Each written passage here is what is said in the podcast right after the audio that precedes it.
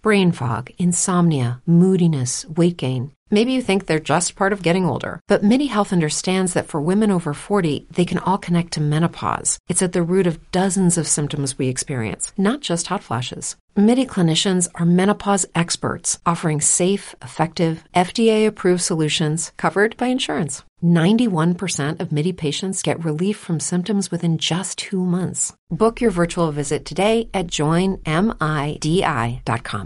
It's true that some things change as we get older.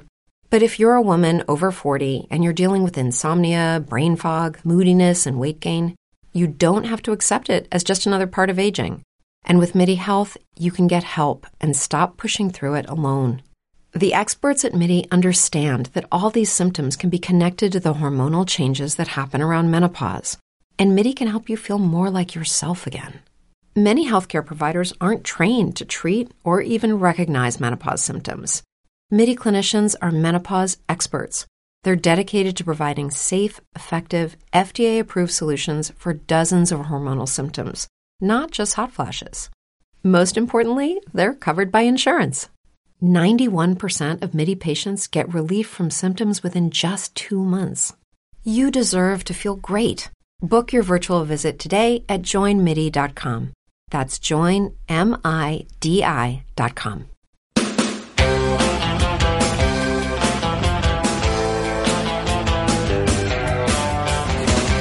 En Decisión Radio, El Piscolabis con Javier Castro Villacaña. No quiero eternidad, solo velocidad del más allá. Ya vendrá, no me hago fotos ni guardo papel de mí. Mi cara es, mi carne es tan solo dime qué hora es. Una de la tarde, hora exacta. Día, semana y qué mes, tan solo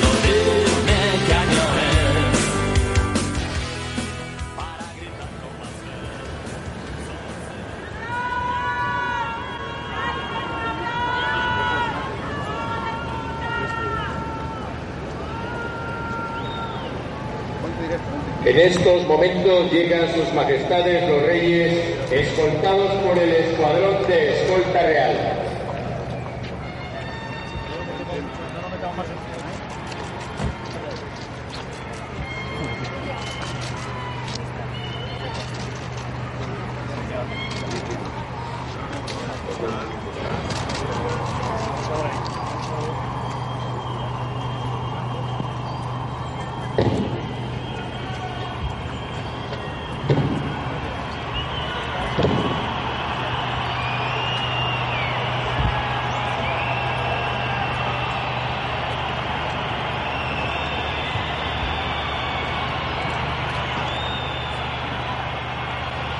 Pues lo, lo acaban de escuchar. Ocurrió ayer cuando Pedro Sánchez fue abucheado nada más poner un pie en la Plaza de Lima para asistir al desfile del día de la fiesta nacional. En cuanto los altavoces anunciaron la llegada del presidente del gobierno, los asistentes eh, le recibieron con todo tipo de gritos y de insultos. En realidad le pitaron y abuchearon a su llegada y también a su salida. También recibió pitos al término del desfile militar. Y como Pedro Sánchez sabía lo que le esperaba en el madrileño Paseo de la Castellana, pues eh, ya le había ocurrido durante años anteriores, pues este 2022 él y su equipo intentaron evitar esos pitos y esos gritos, haciendo coincidir la llegada de Sánchez con la llegada de los reyes Felipe VI y la reina Leticia. Fue un vano intento porque los abucheos eh, se produjeron de todas las maneras y lo que sí ha conseguido el presidente del gobierno es eh, provocar un fallo de protocolo y hacerle un desaire al jefe del Estado. Y esto fue así porque Felipe VI y la reina Leticia tuvieron que esperar un minuto en el interior de su coche a que el presidente del gobierno se sumara a la comitiva oficial. Sin embargo, en el corto trayecto entre el saludo con el monarca y el estrado, donde escucharon el himno nacional y, la, y saludaron al resto de las autoridades, pues bueno, la pitada, como han escuchado, fue monumental. Sánchez eh, se bajó del vehículo y fue a recibir a los reyes en ese tramo. Lo único que, no cuenta es un tramo donde no aparecía el público a ambos lados de la avenida. Aún así, la gente eh, le vio llegar, le estaba esperando y el presidente no pudo evitar los abucheos que se prolongaron durante diez minutos y que también continuaron, como les decía, a su salida del desfile y después del paso de los escuadrones de la Guardia Real. Minutos después, ya en la recepción ofrecida por Felipe VI y la reina Leticia en el Palacio Real, Pedro Sánchez justificó su retraso asegurando que él ah, había abandonado el Palacio de la Moncloa a la hora que que le habían indicado. Concretamente, él dijo, yo he salido a menos cuarto, cuando me han dicho. Eso es lo que explicó a los periodistas durante la recepción en el Palacio Real. Sobre el retraso de Sánchez, pues también se pronunciaron, eh, por ejemplo, el, líder de la oposición, Alberto Núñez Feijó, quien consideró que seguramente eh, no ha sido un retraso, no había sido un retraso intencionado, y también terció en la polémica el ministro de Interior, Fernando Grande Marlasca, quien consideró que si se había producido ese retraso, pues que seguro que había una explicación más que justificada. Mientras que el ministro de la Presidencia, el, el ínclito Félix Bolaños, que seguramente fue el que organizó todo, porque todo salió mal y cuando, cuando todo sale mal, Félix Bolaños está detrás de la organización, consideró que fue algo anecdótico a la recepción, eh, a la que se habían cursado unos unas 2.500 invitaciones, se calcula que fueron finalmente eh, nada más que 1.500. Eh, acudieron todos los miembros del gobierno, salvo la vicepresidenta primera, Nadia Calviño, que se encuentra de viaje oficial en Washington, y la vicepresidenta tercera, Teresa Rivera, que también parece ser que tenía problemas de agenda, así como la ministra de Derechos Sociales, Ione Belarra, cuyo embarazo está en su recta final. El que también se ausentó, pero no se notó su ausencia y nadie le echó en falta porque no le conoce absolutamente nadie, fue el ministro de Universidades, el ministro de Podemos, Joan Subirat, quien aludió su ausencia a motivos personales. Además de la no asistencia de esos cuatro ministros, tampoco acudieron al desfile ni a la recepción en el Palacio de Real ninguno de los representantes de los partidos separatistas que son socios del Gobierno y Félix Bolaños tampoco quiso invitar a los magistrados del Tribunal Supremo, a los vocales que aún quedan del Consejo General del Poder Judicial y a los presidentes de los Tribunales Superiores de Justicia de las comunidades autónomas, lo que ha provocado un gran malestar en el mundo de la judicatura y como ven, pues aquí tenemos a Félix Bolaños, como siempre, con su prepotencia haciendo amigos. Pero lo más grave, lo más escandaloso desde el punto de vista institucional fue la ausencia que ya de tanto repetirse se ha hecho costumbre y la costumbre es antesala de la tradición. La ausencia y el desprecio que, que, realizan al día de la fiesta nacional y a la jefatura del Estado de los presidentes autonómicos de Cataluña y de Vascongadas, Pera Aragonés e Íñigo Urcullo. Así que el presidente no se libró de los abucheos del público que se han convertido en una tradición también durante las últimas ediciones de este desfile nacional, como también es una tradición el desaire que le hacen al jefe del Estado y a todos los españoles los presidentes de los gobiernos autonómicos de Cataluña y del País Vasco. En Decisión Radio, el Piscolabis con Javier Castro Villacañas. ¿Qué tal? Buenos días, buenas tardes o buenas noches. Si nos escuchan ustedes en diferido a través de cualquiera de las múltiples aplicaciones donde se pueden reproducir y donde se pueden escuchar y seguir nuestros programas. Hoy es jueves, 13 de octubre de 2022 y sean todos bienvenidos al Piscolabis, este aperitivo informativo que de una de la tarde hasta las tres les traemos aquí en Decisión Radio. El aperitivo informativo más dinámico, más atrevido y también más musical de la radio en España.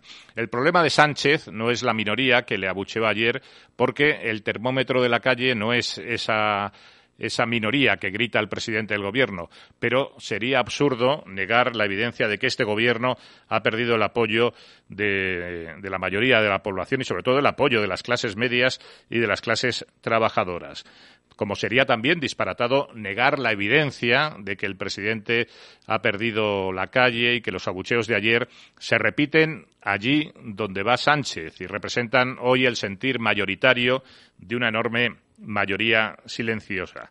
Porque España es hoy un país de propietarios, un país de clases medias y propietarias de profesionales de alto nivel y sobre todo de empresas punteras que han visto cómo el gobierno ha incrementado la presión fiscal con argumentos demagogos hasta extremos inéditos en democracia, obligando a un esfuerzo fiscal muy superior al de la media europea. Vamos a hablar en el día de hoy de todas estas cuestiones, perdón, en nuestro tiempo de tertulia, en queridos camaradas, a partir de las 13.30 y lo haremos eh, con nuestros contertulios de los jueves. Hoy van a estar con nosotros José Antonio García Calle, Armando Pérez del Arco, José Antonio Moreno y Luis Baeza Rojano. También Vamos a entrevistar al productor cinematográfico y de televisión Enrique Riobó, porque él ha denunciado una posible estafa en las ayudas al mundo del cine y nos lo va a explicar hoy aquí en el Piscolabis. Y como hoy es jueves, nos toca nuestra sección sobre temas de Iberoamérica con Antonio Ríos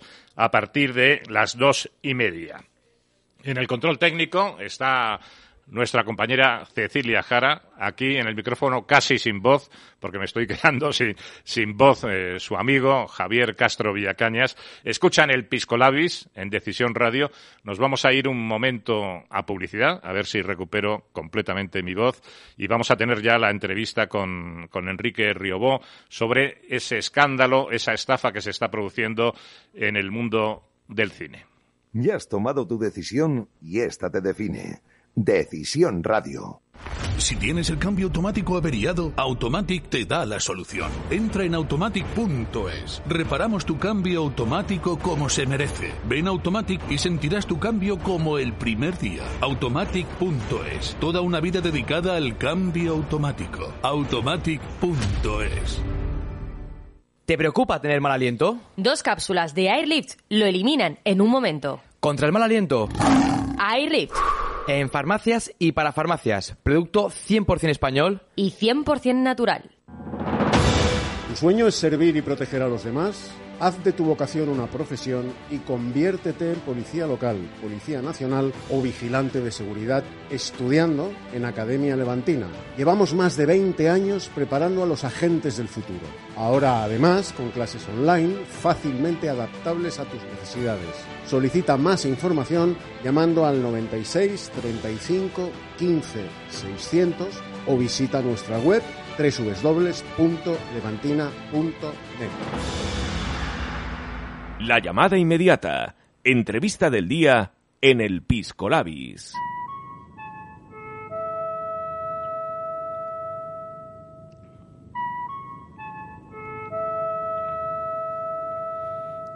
Son 11 los minutos que pasan de la una de la tarde. Seguimos aquí en directo en el Piscolabis, en Decisión Radio, y tenemos ya al teléfono a don Enrique Riobó. Él es eh, productor cinematográfico, también productor de televisión, es director del canal 33 de televisión. Don Enrique, muy buenas tardes. Muy buenas tardes, Javier, ¿cómo estás? Bueno, pues aquí estamos eh, un poco alucinados por la noticia que ha difundido hoy Europa Press, aunque ya había aparecido en algunos medios, había aparecido en El Economista, también en Periodista Digital, respecto a que la policía está investigando una posible estafa con las ayudas públicas al mundo del cine. Parece ser que estas ayudas al sector cinematográfico, pues vuelven a estar en entredicho. La policía ha abierto una investigación para esclarecer una posible estafa por el cobro de supuestas comisiones en su reparto y, eh, de acuerdo con las fuentes que, se ha consultado Europa Press, profesionales ligados al sector pues habrían estado pidiendo mordidas en nombre del Instituto de la Cinematografía y de las Artes Visuales para eh, la concesión de estas eh, ayudas. Don Enrique, no sé si nos puede usted un poco resumir, porque, claro, la policía está investigando porque se ha presentado una denuncia, pero ¿qué son estas subvenciones y estas ayudas que se piden por parte de algunos eh, productores de cine, de cine en España? Eh, el cine en España, como en Francia, como en Alemania, está subvencionado y hasta ahí correcto, porque si no, pues solo existiría cine americano, seguramente entonces está subvencionado. Pero estas ayudas públicas que deben de estar sometidas a los principios de transparencia, lo que no pueden de ninguna manera es beneficiar a chiringuitos o incluso, en este caso, a timadores o presuntos estafadores, ¿no? Nosotros, como creadores de proyectos audiovisuales, solicitamos Canal 33 de Madrid ayudas a este tipo, Y bueno, hemos sido objeto de una estafa que, por recomendación además del Instituto del Cine, denunciamos en comisaría. Y lo aprovechamos también para denunciar eh, que los baremos, cuando se dan ayudas públicas, deberían de ser objetivos, no totalmente subjetivos, para dárselas a chiringuitos. Yo distinguiría ahí qué es una pyme, qué es un autónomo, a qué es un chiringuito. Cuando las ayudas públicas, que vienen muchas de Europa, ingente cantidad de dinero a fondo perdido, 150.000 millones de euros de Europa, eh, no se destinan a pymes ni autónomos y van a alimentar chiringuitos creados para rapiñar dinero público, como hemos comprobado, eh, realmente esto es para echarse a temblar y coloca al país al borde del abismo. A nosotros no nos queda más remedio que denunciarlo en comisaría y la policía, lógicamente, está investigando eh, pues esta posible o presunta trama de delincuencia con ayudas públicas. Porque para entendernos, don Enrique, esto es una especie de derecho de pernada, ¿no? Que se, que se la toman algunos, ¿no? Y dicen que para obtener subvenciones tenéis que pasar por eh, mi gestoría por, o, por mi despacho de abogados. a ver, un conocido, un conocido del mundo del cine se presenta, se me presenta, había sido colaborador antiguo en nuestra empresa, porque, a ver, una televisión pues tiene proyectos audiovisuales muchos y algunos de éxito. Y a veces, muchas veces, una ayuda pública es la diferencia entre cerrar o continuar. Entre echar la persiana y cerrar el, negocio, eh, cerrar eh, la televisión o lo que sea, la pyme, el autónomo, y la ayuda pública a veces es la que te permite seguir, sobre todo en estos tiempos post-COVID, ¿no? Que son tan duros para todos, ¿no? Y yo creo que se sentirá, se sentirá identificado cualquier pyme, cualquier autónomo. Que no sea chiringuito, porque los chiringuitos se crean para rapiñar dinero público. Pero voy más lejos. Se presenta este individuo y dice, oye, ya sabéis cómo es el cine, hay un club de elitistas que se subvencionan todos los años, que están todos los años subvencionados. Y entonces me dice, pero para entrar en ese club son necesario una cuota de 2.500 euros. Y según la ayuda que os concedan, el 4 o el 5% de esa ayuda en billeticos. Claro, eh, a uno se le queda cara de tonto, pero de tonto, ¿no? Pues dices tú, ¿y dónde está aquí la objetividad? Claro, reaccionas, tienes gente detrás, presentamos cinco proyectos con, encabezados por mujeres de carácter marcado, de carácter marcado profesional y eh, yo por la tarde llamo a este, a David, a David Calle y le digo, David, eh, intentaré reunir ese dinero, tira para adelante, que por, por no pagar eso no nos vamos a quedar sin ayudas. Claro, al final uno participa en la estafa, en el timo, el timo de la estampita ni nos dan ayudas y ese dinero alguien se lo ha quedado. Y ese es el eslabón de la trama de corrupción que debe de existir, porque esto, la verdad, es increíble a quien se le cuente y por, por, eso procedimos a denuncia en comisaría y a hacer ahora denuncia pública. Y os agradezco en este caso que os hayáis hecho eco de esta denuncia pública que, que marca la diferencia, muchas veces, esta ayuda pública entre existir o cerrar. Mm-hmm. Porque lo que suele ser normal, don Enrique, y a lo mejor usted también tiene conocimiento, es que haya, hay despachos de abogados, hay gestorías que están especializadas en, la gestión para la obtención de, subvenciones públicas, porque es verdad que la administración, y usted lo sabrá también por en su carne propia, es muy, es muy pesada y muy complicada en, esta de, las subvenciones. Y muchas veces las, las empresas, las pymes o los autónomos no pueden dedicar tanto tiempo a lo que es la tramitación de una subvención. Pero claro, lo que suelen ir estos despachos y estas gestorías es a un porcentaje en el, en el caso de que se obtenga la subvención, pero ya cobrar de antemano, exigirles dos, eh, 2.500 euros y luego llevarse un 4 o un 5% de, de, de la cantidad, pero sobre todo lo que más me asombra es lo que usted me dice es que no se consiguen esas subvenciones, ¿no? Efectivamente, hay una lista de chiringuitos habituales, además con nombres y apellidos, en este caso muchos de la órbita catalana, porque el ministro, no nos olvidemos, el ministro de Cultura es catalán y alguna relación habrá. Y la verdad es que lo que más asusta es que las ayudas públicas que lleguen de Europa vayan a parar a chiringuitos, ¿no? Y encima, si te piden mordidas, es que esto, esto es rizar ya el rizo. Y yo lo que creo que es que este país eh, necesita decencia ya en ese sentido. Lo hemos denunciado, yo lo explicaré cuantas veces sea necesaria, porque, porque insisto, ahí yo creo que se van a sentir identificados. No tiene nada que ver esto con las gestorías que tramitan papeles, que tienen sus cuotas legales, que te pasan el recibo legal. Eh, esto no tiene nada que ver con eh, timadores, eh, supuestos estafadores, que te piden un dinero, un sobre, y ya veremos, ¿no? Porque conoce a los vocales del Instituto de cine, ¿no? Del Instituto de Ciencias y Artes Audiovisuales, ¿no? El ICA, que es el que se el que repartió nueve millones de euros, que se dice pronto, de ayudas públicas. Es que también hay que señalarlo, nueve millones de euros de ayudas públicas. Y bueno, pues si cogemos nombres de los adjudicatarios, eh, Asociación de Mujeres del Cine Catalán, etcétera, eh, bueno, pues, pues eh, dan lugar a todo tipo de sospechas. Y los baremos, los baremos de puntuación, son totalmente subjetivos, porque a ver cómo se valora que propongas algo nuevo en el sector o que propongas una revolución eh, en las técnicas de producción, o cómo se valoran estas cosas de forma totalmente subjetiva. Es decir, se lo dan a quien quieren. Porque usted me está hablando de una, de una subvención, un presupuesto de 9 millones de, euros, pero el Estado mm, dedica muchas, eh, mucho más dinero ¿no? a las eh, producciones cinematográficas. Esto es una subvención específica del Instituto Este de Cinematografía y de las Artes Visuales, ¿no?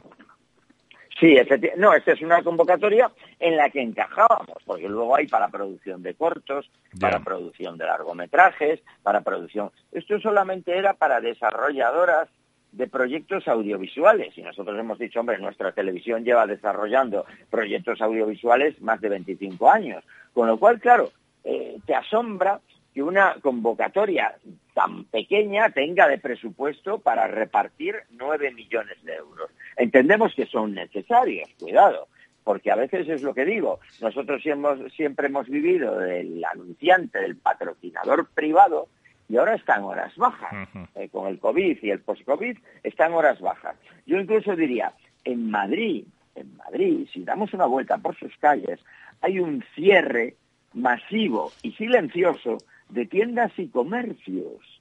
Es decir, el privado, el comercio privado, la pyme, el autónomo, o tiene algún tipo de ayuda pública en estos momentos, o lo pasa fatal, o tiene que echar la persiana para siempre, o tiene que cerrar para siempre. Y claro, que este tipo de ayudas públicas se presten a timos, estafas, o incluso se repartan a chiringuitos, no es sano y pone a nuestro país al borde del abismo. Pues me pasan un dato ahora mismo, don Enrique, que parece ser que en los presupuestos que se van a aprobar para el año que viene, 2023, este presupuesto sube hasta el ciento, 186 eh, millones de, euros, o sea, un incremento del 5%. No sé si... Del 5... No tenía, no tenía esta noticia, pero evidentemente son muchos. A ver, pensemos que de Europa, a fondo perdido, vienen 150.000 millones de euros.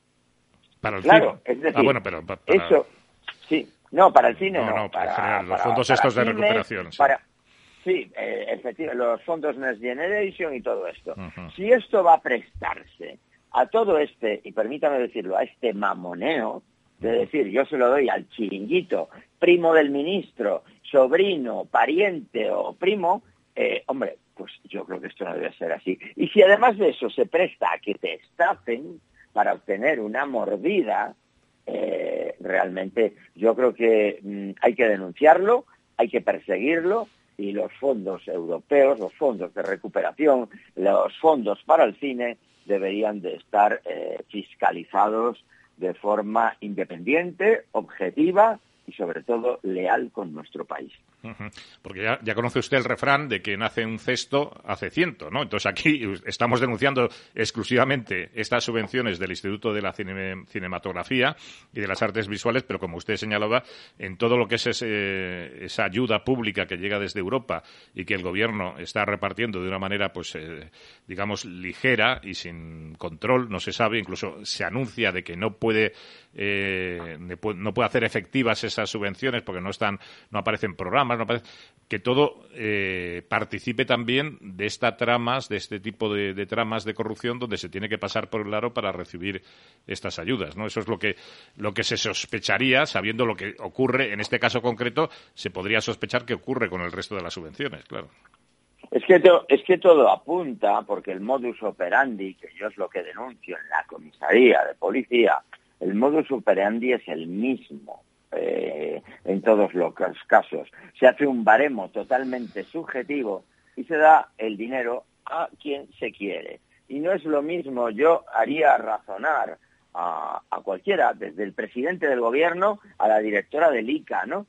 Eh, una cosa es un chiringuito montado para rapiñar dinero público y otra cosa es una pyme y un autónomo. Si no somos capaces de distinguir eso, flaco favor hacemos a nuestro país. Y eh, condenamos además a que la actividad productiva no exista. Porque, insisto, la ayuda pública es necesaria en este momento post-COVID para eh, no echar la persiana de muchos autónomos, de muchas pymes. Si las ayudas públicas van a estar sometidas, como lo que nos han hecho a nosotros, y yo he denunciado en comisaría, el país se va, con perdón, se va al carajo.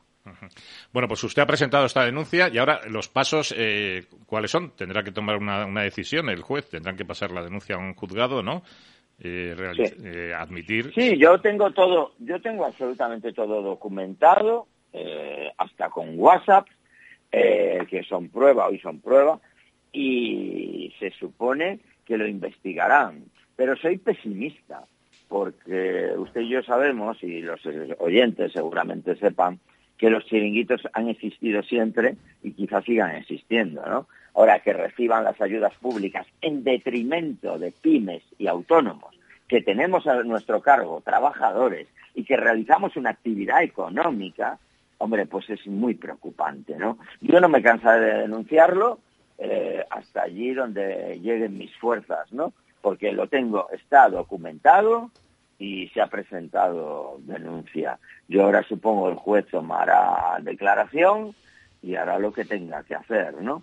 Pero me preocupa que esas ayudas públicas, ese ingente dinero tan necesario que viene de Europa, pues se preste a estos timos, estafas y se quede en los chiringuitos, no llegando ni a pymes ni a autónomos. Porque, insisto, basta darse un paseo por Bravo Murillo, por Tetuán, por eh, Vallecas, eh, por, eh, por todos los distritos de la periferia de Madrid, hay un cierre masivo y silencioso de tiendas y comercios. Y yo lamento decirlo, o sea, pero somos mensajeros, los medios de comunicación somos mensajeros. Ese cierre masivo de tiendas y comercios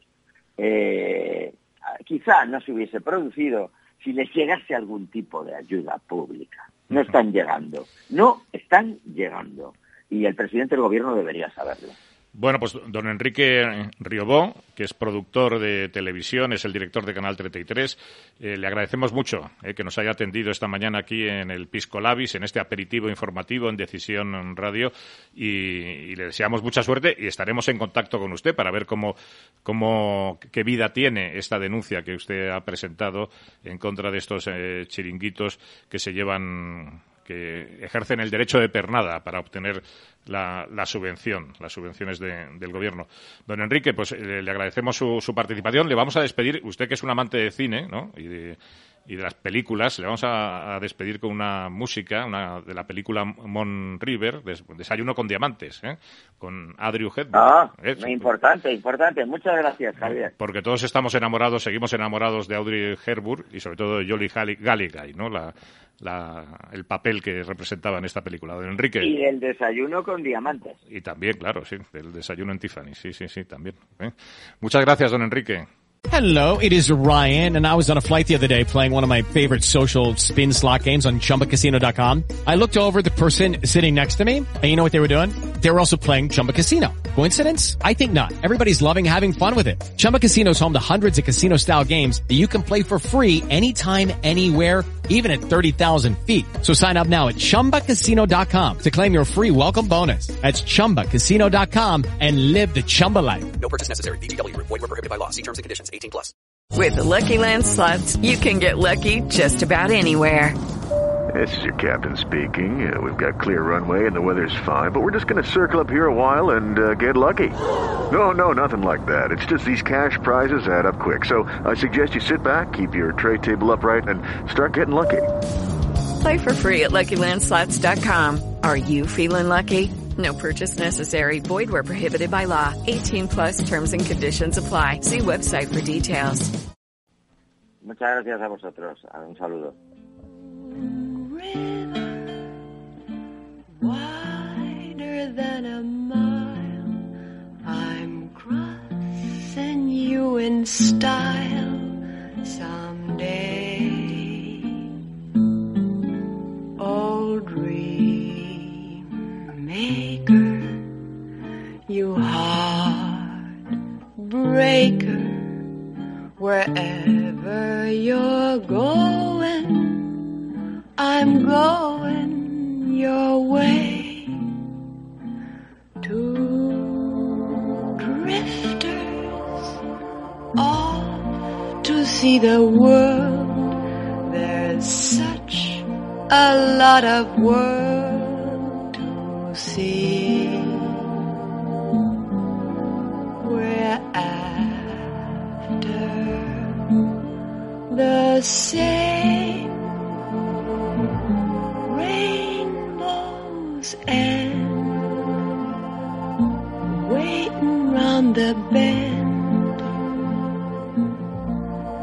My huckleberry friend,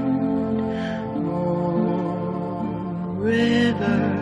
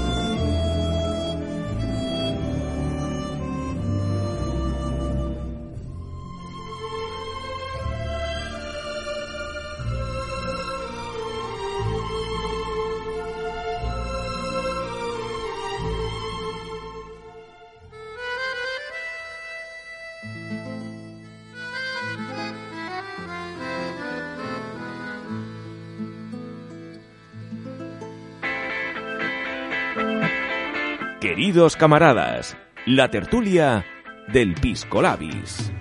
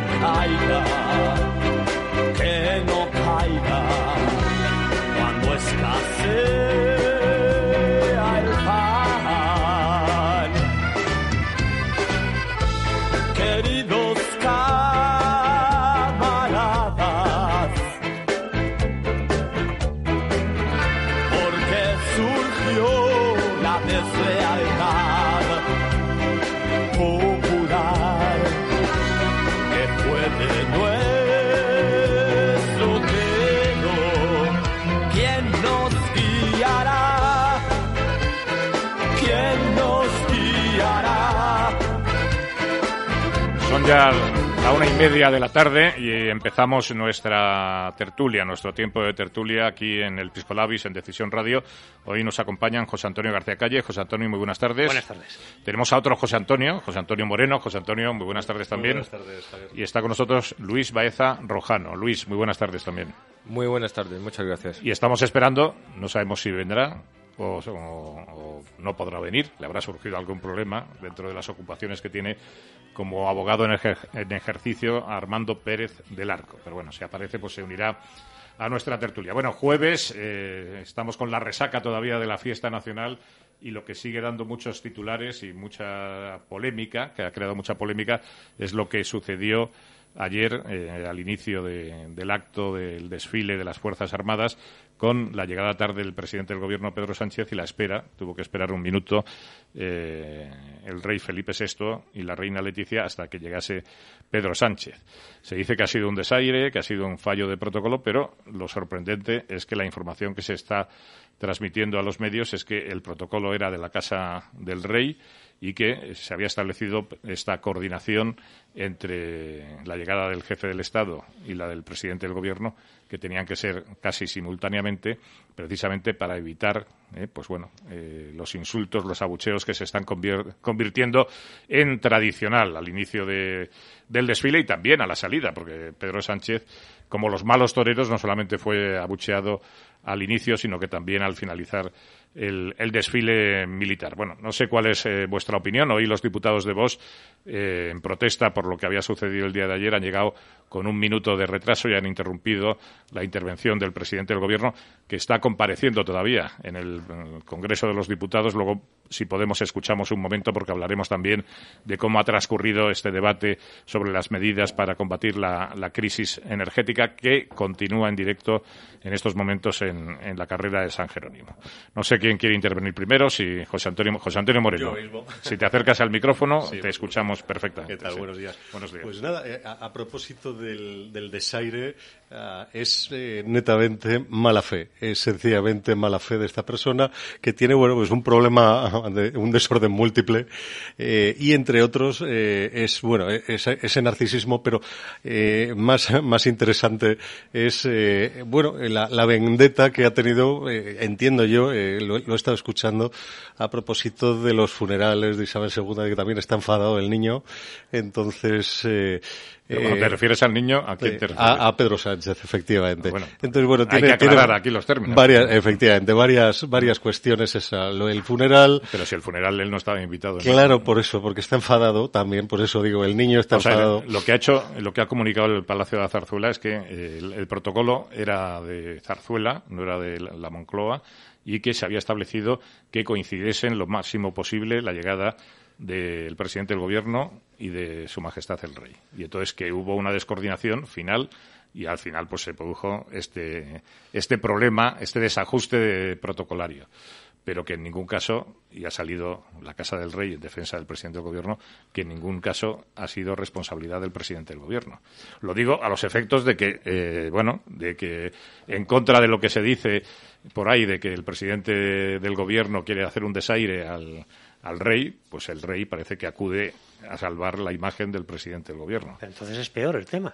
O sea, claro, es mucho peor. O sea, han modificado el protocolo para que lleguen a la vez. No entiendo. O sea, anteriormente, otros años, él venía, eh, había un protocolo donde él venía, no, no me acuerdo, venía antes, Antes, para, para que luego, y luego precedía. O sea, que ha habido presiones de Moncloa a Zarzuela para Pero vamos a decirle... ver, presiones de Moncloa. Zarzuela está, eh, no de ahora, o sea, está eh, perfectamente coordinada con el gobierno socialista y entonces esa imagen que se quiere transmitir por algunos medios de que hay un enfrentamiento entre el Palacio de la Moncloa y el Palacio de Zarzuela, pues es, solamente se lo creen aquellos que creen en una imaginación, en una tensión entre el presidente del gobierno y el Pero Palacio es de más grave, Javier. No, Es que esto, esto, lo que me estás diciendo, si es así, es muchísimo más grave. Es decir, Moncloa llama a Zarzuela para que modifiquen Vamos el a protocolo y que no se oigan los, chi- los chillidos, los, El protocolo- del pueblo español contra el presidente del gobierno. El protocolo depende de Zarzuela y establecía hasta 2020 que el presidente tenía que llegar varios minutos antes que el rey.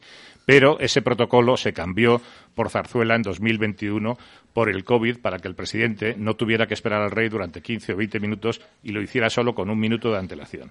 En 2021, según Zarzuela, el protocolo se cumplió sin problemas. Pero ayer miércoles una pequeña descoordinación de apenas unos segundos, por lo ajustado de los tiempos, bastó para que brotaran las sospechas. Había intentado Sánchez ningunear al rey.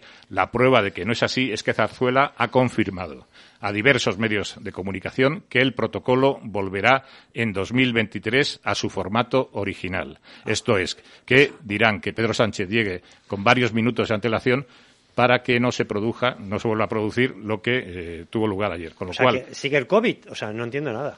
Bueno, pues está claro.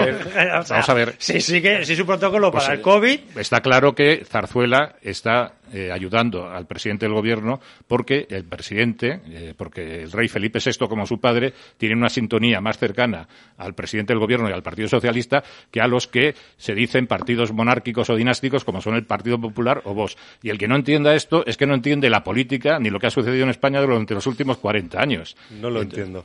¿No, no lo entiendes? No, pero además es que hay una cosa, que se equivoca pues, siempre. pues tendrás que, es- Eh, entre otras cosas, tendrás que leer mi libro. No es- O sea, porque si no entiendes que la monarquía, que el régimen de la monarquía parlamentaria es Sí. una monarquía socialista, pues es que no te has enterado de lo que ha pasado en los últimos 45 sí, sí años. me he ¿eh? enterado, pero ah, ah, eh, yo lo que lo que estoy viendo ni tenemos eh, quizá Juan Carlos era más cercano a teníamos un rey muy republicano a- Y Felipe VI no lo es, Felipe ¿no? VI yo creo que está tiene un papelón, pero Y, él po- está- y por eso ha, ha dejado que su hijo, que su padre esté desterrado en Abu Dhabi en, en conveniencia con el, con el gobierno de, de Pedro Sánchez. yo ahí lo yo lo critico y lo censuro eh, eh, esa esa O manera sea, de, comportarse. Lo que, lo que no entiendo es como cuando eh, Santiago Bascal o este Espinosa de los Monteros criticaban en la investidura de Pedro Sánchez, decían que cómo eh, que eh, Pedro Sánchez había formado un gobierno en contra de lo que había prometido al pueblo español, que era un gobierno ilegítimo, que había no sé qué, y entonces le contestó el portavoz del PNV y le digo, oiga, ¿y ustedes que tanto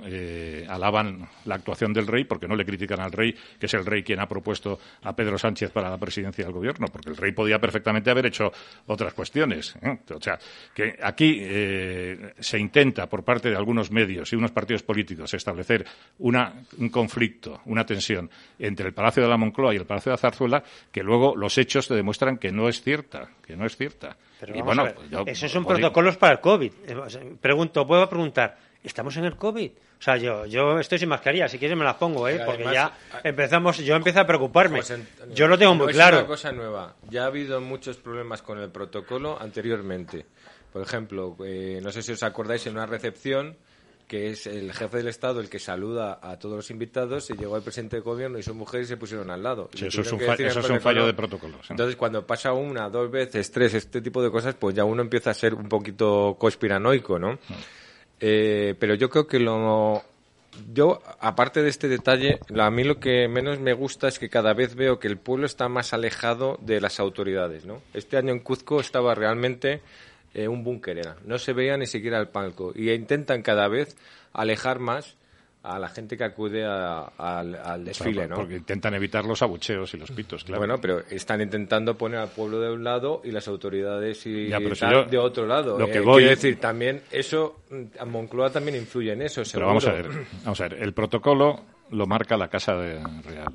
¿no? ¿Dónde están también los, los Y entonces el protocolo, el público? el- eh, la Casa del Rey ha establecido que para evitar precisamente los abucheos y los silbidos al presidente del gobierno, porque el re- eh, yo es que no sé si no, no os habéis enterado todavía de que el rey está más contento con los socialistas que estaría que con Pepe o con vos. No, no sé si vosotros todavía no os habéis dado cuenta de esa circunstancia, o sea que que, que- que la monarquía se siente más segura y más legitimada gobernando con la izquierda que con la derecha, porque piensa piensa que como eh, Los lo- tiene ganados a los otros. Exactamente. Mm. Pues entonces- vale, esa es la gran evocación de Juan Carlos y ya se ha demostrado que cuando... y, y creéis que Felipe VI ha cambiado en su estrategia, ¿no? Vamos a ver, cuando dice la monarquía, yo entiendo, aquí hay varios conceptos, Juan Carlos y, o, o el actual rey. Yo esa, eh, ese principio no te lo discuto con Juan Carlos, ¿vale? Tanto es así que incluso mm, ya rozaba un poquito con ese, esas amistades con, el- con los partidos nacionalistas, pues bueno, ya empezaba a hacer cosas raras. Eh, con este con este nuevo rey. Bueno mm, si todas las cositas que tiene con el nuevo acercamiento con el PSOE son estas tampoco es una cosa eh, te compro, te, te puedo comprar esto, Bueno, ¿eh? eh, Yo no te lo compro del todo, pero eh, te puedo comprar esta moto, ¿eh? E- Echar a su padre a Abu Dhabi también es un... Pero eso, eso es Sí. borbónico, eso sí siempre existió. Es Que va a ser- borbonear. es borbonear, ¿eso que es algo nuevo en la historia de España o qué? Honrar al Nada, padre, los no. borbones, o sea, lo tienen muy, vamos, un poquito es la asignatura pendiente. Pero ese, eh, su pa- hasta su coincidencia Sí. con su pa, o sea, Juan Carlos I, Juan, bueno, me voy a callar porque... Yo creo que estamos olvidando. Bueno, que no te hemos, hemos dicho que ibas a venir Armando Pérez del Arco, a Del ver si que Arco. eh, al final pues has podido llegar. Sí, Eh, perdón por la Bienvenido tardanza, y buenas tardes. Sí. Yo creo que estamos olvidando algo eh, muy importante, que muchos oyentes posiblemente no sepan, y es que el rey reina, pero no gobierna, y tiene todos los actos tasados. Cuando el rey va al Prestige, le manda el gobierno. Es verdad que el gobierno no va, Aznar no va, y sin embargo todo el mundo es que el rey, es que el rey, el rey no manda, y posiblemente todas las declaraciones que tú has comentado, que está pasando, que está diciendo Zarzuela, sea porque se vean obligadas un poco por, por Moncloa.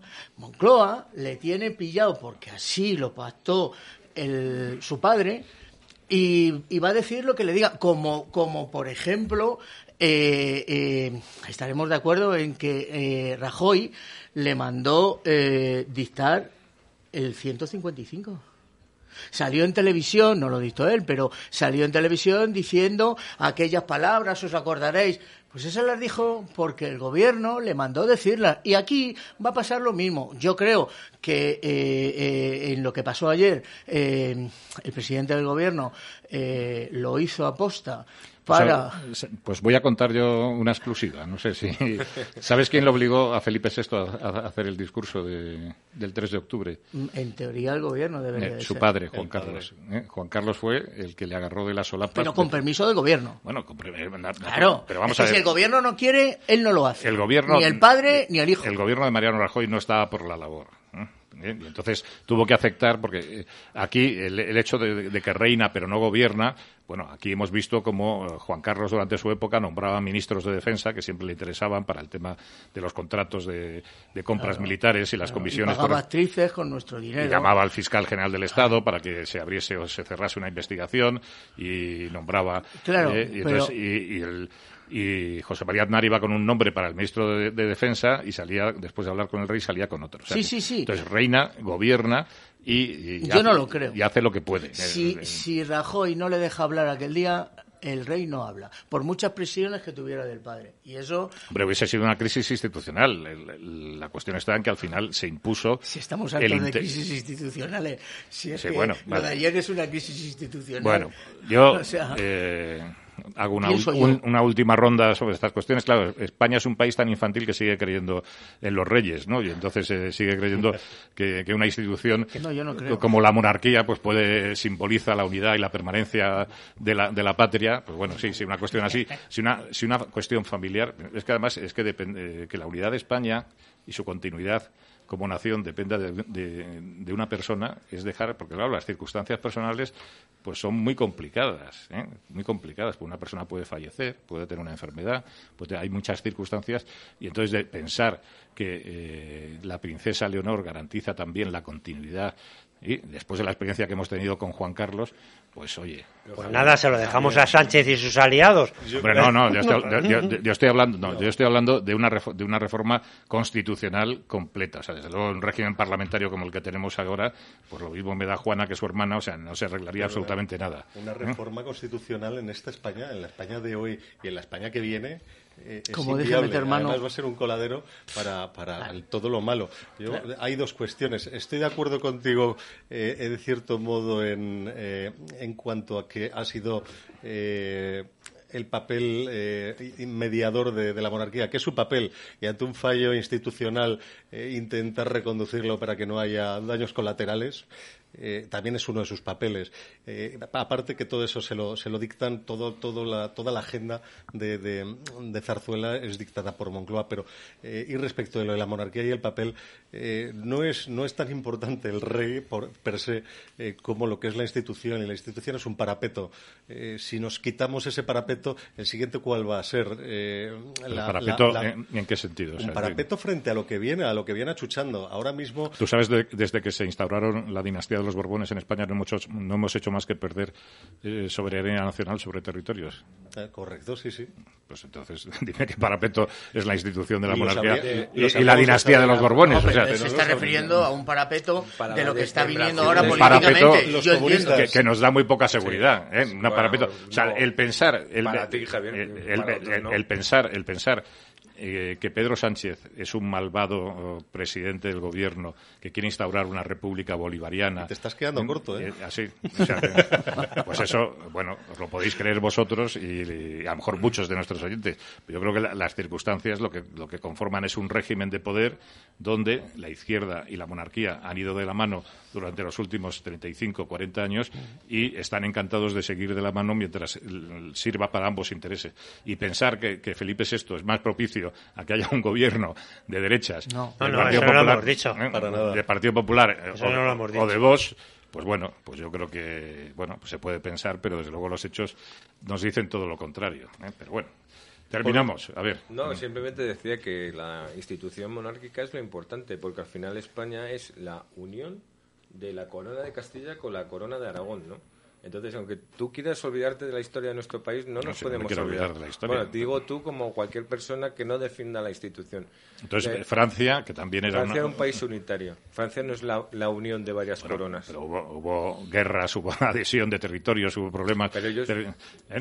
Francia es como- es una unidad. Si te- tú termi- vas- Terminó la dinastía de los Borbones y desapareció Francia, ¿no? No, Francia luego, cuando hubo la Revolución Francesa, llegaron los jacobinos y, y eliminaron a sangre y fuego Sí. a cualquiera que hablase otro idioma o cualquiera que no pensase de acuerdo. Pero Francia siguió la- existiendo. Sí, Sí. pero después de ese fenómeno de la, la Revolución Francesa fue canalla en las provincias de, de- de Francia y unificó literalmente hasta la última coma de Francia, de, de la Bretaña a Córcega y de, eh, de norte a sur del país, ¿no? Entonces no podemos comparar la realidad de Francia con la realidad de España. Nosotros tenemos una eh, realidad que es más regional, por ejemplo, la italiana es mucho más cantonal de cada, de cada ciudad, pero la nuestra es la región de Castilla, la región de, Aragón y la garantía de la unidad del Estado es la propia monarquía y es el parapeto que decía él en contra de que lleguen Bueno, pues entonces agarraos a ese parapeto. No voy a ejercer de, de bruja Lola ni, ni de ni de evidente de lo que va a suceder, pero desgraciadamente todo apunta a que ese parapeto nos va a servir de muy poco de cara al Mira, futuro. mira ¿no? una cosa, ¿quién quiere que no haya parapeto? ¿Quiénes son los máximos que atacan a la monarquía? Hey guys, it is Ryan. I'm not sure if you know this about me, but I'm a bit of a fun fanatic when I can. I like to work, but I like fun too. It's a thing. And now the truth is out there. I can tell you about my favorite place to have fun. Chumba Casino. They have hundreds of social casino style games to choose from with new games released each week. You can play for free anytime, anywhere. And each day brings a new chance to collect daily bonuses. So join me in the fun. Sign up now at chumbacasino.com. No purchase necessary. VGW Group. Void were prohibited by law. See terms and conditions. 18 plus. Lucky Land Casino asking people what's the weirdest place you've gotten lucky? Lucky? In line at the deli, I guess? Aha, in my dentist's office. More than once, actually. Do I have to say? Yes, you do. In the car before my kids' PTA meeting. Really? Yes. Excuse me, what's the weirdest place you've gotten lucky? I never win and tell. Well, there you have it. You can get lucky anywhere playing at LuckyLandSlots.com. Play for free right now. Are you feeling lucky? No purchase necessary. Void where prohibited by law. 18 plus. Terms and conditions apply. See website for details. Bueno, yo, toco la monarquía y soy más patriota que muchos que se dicen monárquicos. O sea, o sea no se está refiriendo a ti. Bueno, ya, pero que yo conozco a muchos republicanos que son mucho más patriotas que algunos que piensan que la monarquía es la... Y la República no tiene por qué ser de izquierda, que la gente esté Pero en totalmente España sí lo confundida. será. ¿Eh? En España sí lo sería. En España es posiblemente, pero lo que es la, la República, lo que es la figura de la República no tiene por qué. Bueno, pues entonces ya después de conocer esta ronda de opiniones donde no estamos de acuerdo, esto es lo, que da riqueza a una tertulia de estas características, pasamos a lo que está ocurriendo ahora mismo en directo, no sé si desde el, control vamos a poder escuchar, porque sigue hablando el presidente del gobierno en este eh, debate, esta comparecencia que tiene desde primera hora de la mañana en la defensa de su medida respecto a la crisis económica. Han intervenido todos los portavoces del gobierno y eh, vamos a ver si podemos escuchar ahora mismo al presidente Pedro Sánchez que está contestando la intervención de Rafael Rufián. supone 14,4 millones de euros mensuales. Justamente cuando ahora íbamos a conectar en directo, pues se ha cortado. O, sea que, O ha explotado, o ha explotado. ha habido una, ¿no? una, una confabulación. Oye, ha habido Ha sido una bomba la- monárquico ahí. Bueno, pues el presidente del gobierno en su comparecencia Ha ha anunciado la movilización de 3.000 millones de euros de los presupuestos generales del Estado para el próximo año y que los va a destinar para el 40% de los hogares, en ayudas sociales, los hogares que son más vulnerables a la crisis eh, económicas. También el pasado martes el Consejo de Ministros aprobó un plan de ahorro energético donde se establecían 73 medidas de carácter urgente para conseguir precisamente lo que Bruselas eh, exige a, España, que se, que se recorte el gasto energético, tanto de luz y de gas, pero lo que no se conocen es muchas de esas medidas hasta dónde van a llegar, porque se había anunciado que se podía incluso producir cortes de luz o de gas en los hogares. Eso lo dejaban para el último momento, pero no se descarta. Pero lo que sí se habían anunciado es que podría haber cortes de luz y de gas para algunas empresas que se consideran no, no esenciales. Yo esta mañana he estado en un desayuno de trabajo con el vicepresidente de la COE, con Íñigo Fernández de Mesa, y le he preguntado precisamente por esta cuestión, ya que tienen tanta reunión y tanta buena sintonía con el gobierno de Pedro Sánchez, si el gobierno había comunicado a la Confederación Española de Organizaciones Empresariales quiénes son esas empresas que se consideran que no son esenciales, cuáles son esas industrias no fundamentales para el funcionamiento de nuestra economía y que serían las primeras que, eh, a las que se aplicaría un recorte en el caso de que fuese necesario bajar, digamos, nuestro consumo de energía o de gas. Y me ha contestado que no tienen ni idea y que el Gobierno en ningún caso les ha informado de cuáles son esas empresas. Luis, como viene de Alemania, donde también se han anunciado este tipo de recortes que se pueden dar en este invierno, no sé si tienes una información no solamente de lo que puede pasar en Alemania o en otros países de Europa, sino de lo que puede pasar en España. Primero, en el orden cuantitativo, eh, creo que las ayudas que están hablando allí son muchísimo mayores. Cuando oyes aquí 3.000 millones de euros, parece como, uh, hasta vamos a ganar dinero casi. Si lo divides entre los 12 millones de hogares, están hablando de 230 euros por, por hogar, ¿no? Entonces, esto es una medida que tiene un espacio temporal. ¿Va a un mes, va a un año o, se sabe en algo en ese sentido? Yo creo que nuestro gobierno va un poco a, al salto de mata. Eh, voy a hacer este anuncio, 3.000 millones, la gente como no calcula no bien, pues queda muy bien. No os preocupéis que aquí tenéis un gobierno por detrás que va a ayudar. En- yo, en, en Alemania, lo que sí te puedo garantizar es que en los, mm, en los grandes centros comerciales yo he visto a mucha gente comprando leña, llenando el coche de leña hasta arriba. Los alemanes también son muy previsores en todo, porque también les he visto comprando mucha agua, eh, latas locura. en conserva. Qué locura, ¿eh? Es una Mm. auténtica locura. Yo, vamos, a mí yo estamos en lo de siempre, ¿eh? Pan para hoy y deuda para mañana. Es decir, al final, ¿quién va a pagar esto? Vamos a ser los de, los de, los de siempre, los que aportamos positivo en IRPF a final de año.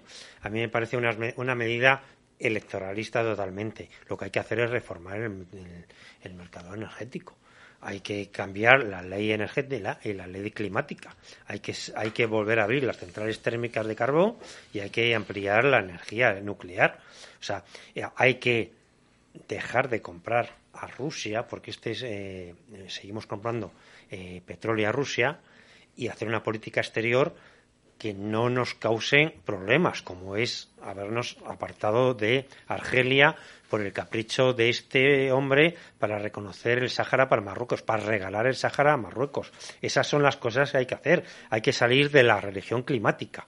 Em, y, claro, y está pidiendo sacrificios y sigue más pidiendo sacrificios y ella la primera medida son que si todos los políticos se suben el sueldo del 4%. Joder, ¿dónde hay que firmar? O sea, es decir, hoy ahora también acabo de ir a tomarme una cosa para para aguantar aquí en- y estar al 100% aquí con, como unos machotes y ya me había subido. Dice, es que te hemos subido, hemos subido. Digo, desgraciados. O a mí no me han subido nada. Eh, pues así estamos. O sea, hay que hacer una política energeta- eh, energética seria. No, estos son parches, un parche más. No, vamos a modificar la política energética de Y es este más- país. Es más, José Antonio, se han dedicado a destrozar muchas de las cosas que estaban montadas. Las, todas las famosas las represas, presas, creo que llevan ya 100. 180 y tantas. Somos 180 y los primeros, tantas. ¿eh? los primeros de la Unión Europea. O sea, no Eh, tenemos nada, no tenemos plan B, pero lo que tenemos vamos a irlo Pero, destrozando. y las ¿no? de carbón, las han dinamitado. Mm. O sea, allí en León, que Las yo he visto que me han enviado, la- las han dinamitado. Físicamente, pum, así como si fuese ahí el, eh, el templo de... El otro día tuvimos en, el- en el, en el otro espacio que yo, que yo tengo, que presento y dirijo, Legales en las Ondas, con tu permiso, Sí, además di, di dónde lo tienes. En qué... en revirradio.es. ¿Cómo? Re- Revirradio.es. Revi Eh, Radio. Revi Radio. Revi de Revilla, que es el dueño, y Radio de Radio. Ah, Los lunes a las 7 de la De de la 7 a mañana. 9. Pero tenemos, tenemos postcat en, en, en Facebook. Eh, eh, es verdad que, que, que, eh, tuvimos un programa de derecho del agua. Es un programa que, se, que, que, que solamente habla de derecho. Y estuvimos hablando del derecho del agua. Y fue una experta, no sé si tú lo has llegado a oír, eh, eh, porque a José Antonio se lo mando, eh, y decía lo que te estás diciendo, Luis, que es que, pero con mucho más conocimiento de, de causa que tú, con todo el respeto lo digo, No, no, porque se seguro, dedica a eso, y resulta sí. que están, están destrozando presas sin más más que viene de Europa. Aquí todo viene de Europa. Pero no me quiero ir a, a lo de las presas, que tienes toda la razón, sino que está diciendo José Antonio que, que, que, que- lo pagaremos los de siempre. Es que cada día hay menos de siempre, José Antonio.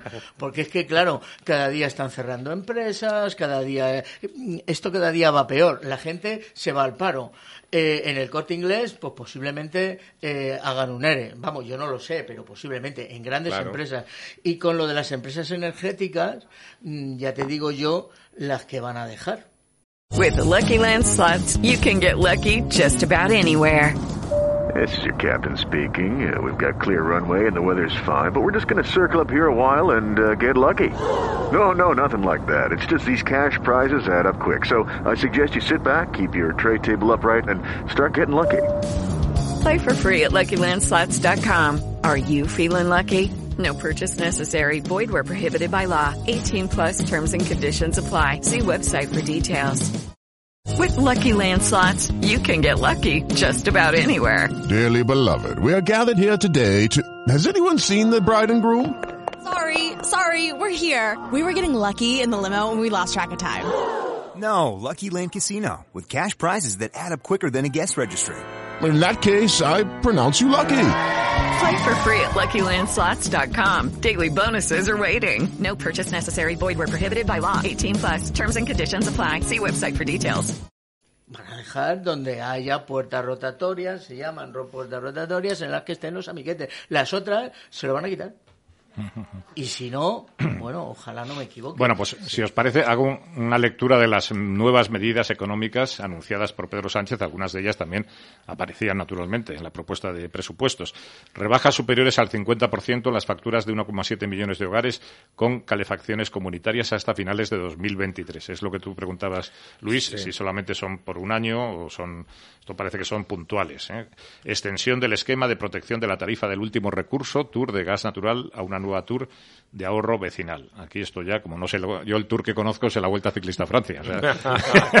hasta aquí hemos llegado. Eh, no entiendo mi factura de, de- de gas. No la ni- entiende nadie. Ni de electricidad como para entender esto del Tour. Pero bueno, alguna importancia tendrá. Nuevos, de- nuevos descuentos del 40% en la factura eléctrica para 1,5 millones de hogares trabajadores con bajos ingresos. Bueno, estos son subvenciones nuevamente.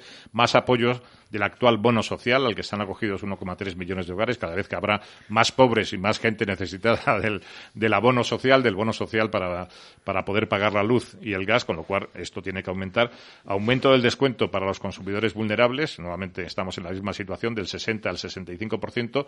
Aumento del descuento para los consumidores vulnerables severos del 70 al 80%, que esto ya son la gente que no tiene casi ni para comer ni para vivir, incremento del 15% en la cantidad de energía con derecho a esos descuentos y un bono social térmico, la ayuda crece desde la horquilla de 35 euros a 350 al año, según la zona climática, hasta la horquilla del 40 euros a 375. Esto, que pueden parecer medidas eh, muy complicadas, lo que se, eh, lo que per- eh, perteneces a la política que está llevando y ha anunciado de favorecer a los pobres e intentar pues eh, sacar los recursos de los ricos. O sea, él ha insistido y ha defendido su política fiscal de aumentar los impuestos a los ricos porque lo que quiere presentarse es como el gobierno que defiende a los Sí, más el desfavorecidos. Robin Hood de siempre. ¿eh?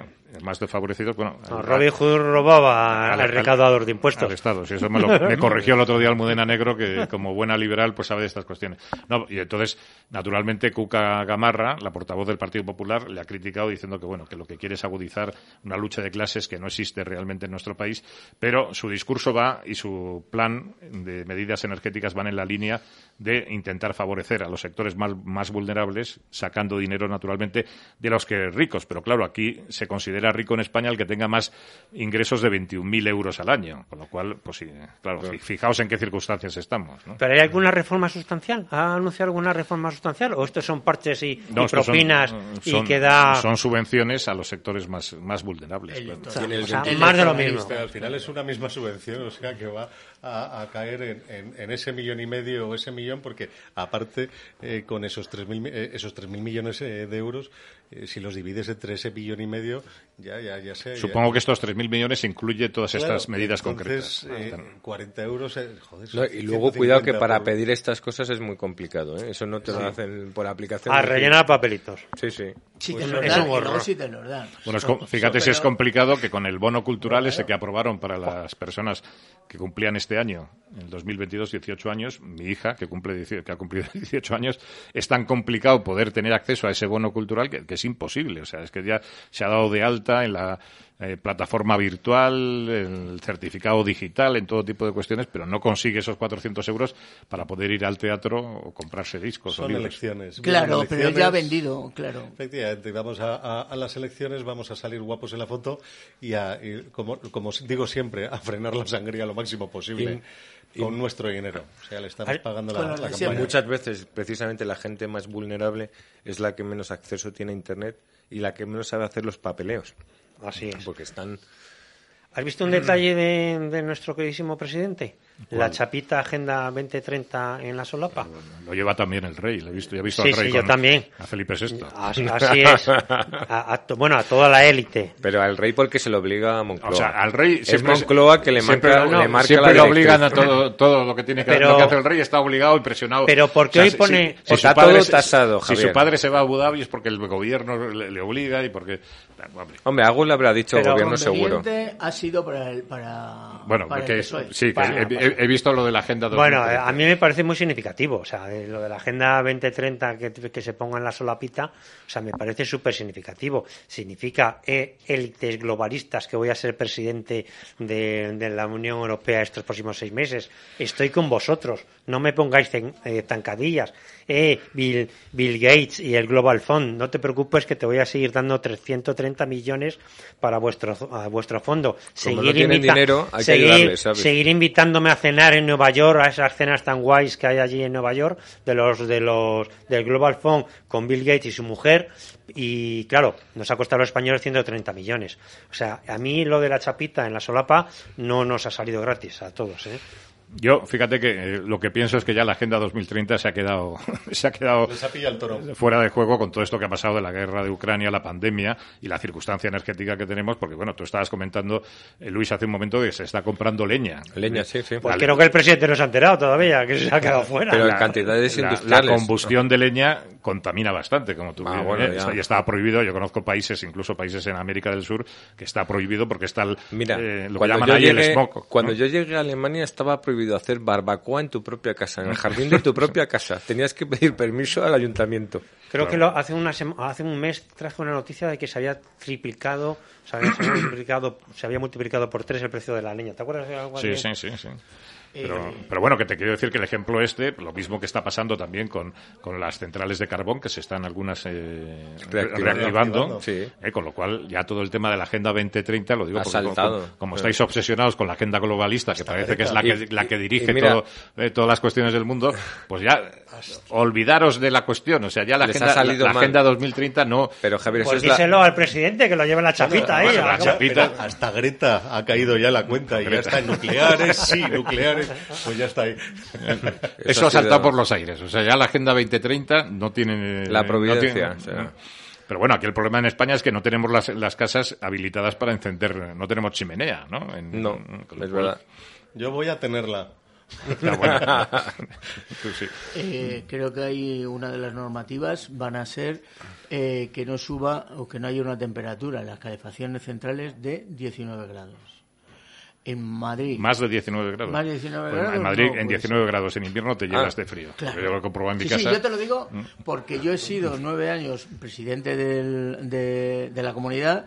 Ahora no lo soy, pero lo voy a volver a ser porque el, el que hay es un desastre y lo sé porque, porque el administrador habla conmigo. 19 grados. Pues 19 grados te congelas en Madrid en invierno. O sea, Y si tienes Yo- 80 años, como en mi casa y en muchísimas casas, más. Lo que pasa es que como el gobierno controla eh, si es un- si es una temperatura, digamos, una calefacción individual No hay manera. por gas natural en una casa individual, no hay manera Por de el- controlarlo. Por el bueno, consumo. pero si es central, sí. Dirán, Si es central, sí la puede controlar. Y, por ejemplo, en, En- casa que tenemos un- un- una empresa que nos suministra la temperatura, ellos mm, vía, vía Internet nos suministran la temperatura, en cuanto y hay, y hay siete empresas. En cuanto vayan cuatro inspectores a las siete empresas, ya está controlado. The winter is coming. Sí, sí. Recordarlo, ¿eh? Sí. y Bueno, duro va a mira, ser. ahora que lo comentas, en mi casa ahora en septiembre, no- eh, aunque pusieses la calefacción, es también una calefacción central que es para varios edificios y son tubos que llevan la calefacción desde una central que hay ahí en el pueblo. Eh, no funcionaba en septiembre y en septiembre hace Pero frío estaba de en Alemania. Alemania. en Alemania entonces pregunté por qué no funciona y me dijeron va a empezar a, vamos a empezar a dar calefacción a partir de octubre Están los comisarios térmicos ya. Así es. Bueno, entonces, eh, eh, no sé si queréis comentar alguna cuestión más relacionada con este tema o... Ah, eh, otro detalle que estamos hablando de Alemania. Eh, cuando se fue Angela Merkel, la llamaban la mami de Alemania, tenía una reputación óptima. ¿no? Ahora, con, la, con todo lo que está pasando, ya se están levantando voces de Merkel no lo ha hecho tan bien, Merkel nos ha acercado demasiado a los rusos, eh, no sé cómo no se ha dado cuenta que era evidente, y es una cosa que me ha sorprendido porque normalmente hasta hace pues esto, hasta que antes Perdón. del tema de la guerra era intocable Merkel. Pero hace, Digo, hace cuatro años, hace cinco años, hubo alguien que sí se lo avisó. Creo que era el presidente de los Estados Unidos. Ah, sí, se en la ONU, sí. Tanto en la ONU como en Alemania, allí mismo, delante de ellos, dije, pero está, ustedes mm, sí, se están volviendo está- locos. Y, O se y la, la y se- delegación alemana se rió en la cara del presidente. Se reían de él. Hablas de Trump, Sí, sí. que es importante. No, no, claro, bueno, ya, claro, está claro. Bueno, lo que pasa que, claro, abren, abren los ojos, abren los ojos Sí, sí. Y, y diciendo, claro, y era el mensaje de siempre, este está loco, no le hagáis ni caso, porque este está como era con Reagan, y luego acabó con todo el comunismo, Reagan y todas esas cosas, estaba loco, El actor. acabó con todos. Bueno, pues tenemos una noticia de última hora que si os parece eh, pasamos a comentar y es que Marruecos ha presentado un comunicado ante la ONU donde afirma que no tiene fronteras terrestres con España y que Melilla es un presidio ocupado. El reino alawí defiende la actuación de sus fuerzas en el salto masivo en la valla fronteriza el pasado junio, que ya sabéis que se saldó con más de 23 muertos y lo explican de esta manera. Marruecos no cuenta con fronteras terrestres con España, así de rotundo se expresa el gobierno marroquí en una carta remitida al Consejo de Derechos Humanos de la ONU en respuesta a las aclaraciones que se le había pedido por el uso excesivo y letal de la fuerza contra emigrantes de origen africano en los sucesos en la valla fronteriza de Melilla el pasado 24 de junio. En su misiva, a la que ha tenido acceso Europa Press, el gobierno marroquí apuesta por dejar claro desde el principio las circunstancias antes de defenderse de las afirmaciones hechas en respuesta a la carta que habían remitido en julio varios relatores de la ONU pidiendo más información respecto a los acontecimientos que habían ocurrido en su territorio. Se aclaran de nuevo que es inexacto referirse a la línea de separación entre Marruecos y Melilla como frontera hispano-marroquí, como afirman en su texto, puesto que el Reino de Marruecos no cuenta con fronteras terrestres con España y Melilla sigue, y Melilla sigue siendo un presidio ocupado y por este motivo no se puede hablar de fronteras sino de simples puntos de paso. La afirmación del Reino alawí se produce en un momento dulce, como siempre, gracias a la relación entre las dos monarquías, en- entre España y Marruecos, que el pasado abril iniciaron una nueva etapa en la relación diplomática, después de la carta remitida por el presidente del gobierno Pedro Sánchez al rey Mohamed VI, afirmando que el plan de autonomía marroquí para el Sáhara es la base más sólida, realista y creíble para una solución al conflicto. Pues bueno, tenemos esta respuesta y ¿Alguien se cree en la buena fe de, de Marruecos con el tema de Ceuta y Melilla? Pero, ¿Cuándo se lo damos? Pero, sí, eh, pero No, no. cuidado, no es Ceuta y Melilla, luego vendrá Canarias. Si estamos en la, en la buena fe Y luego de- Andalucía. con, la política, por la- con políticas exteriores con países que no se conforman con... Bueno, yo lo he visto con el Hombre, Sáhara. habría que ¿Te has cogerle visto la con el. Eh, José Antonio, hay que cogerle la palabra de que no hay límite terrestre para poner un muro de verdad de canto a canto, para que no lo haya. A la israelí, Sí. De 20 metros y que ahí no pase ni una persona más, Sí, sí, porque... Como Constantinopla, así es. Que es lo que había que hacer. Y en entonces Ceuta y aíslas, Melilla. aíslas Ceuta y Melilla de, de Se las Marruecos. subsidia No. y hacer gárgaras. El- los que se los Bueno, hay que les van a puertas. pasar Claro.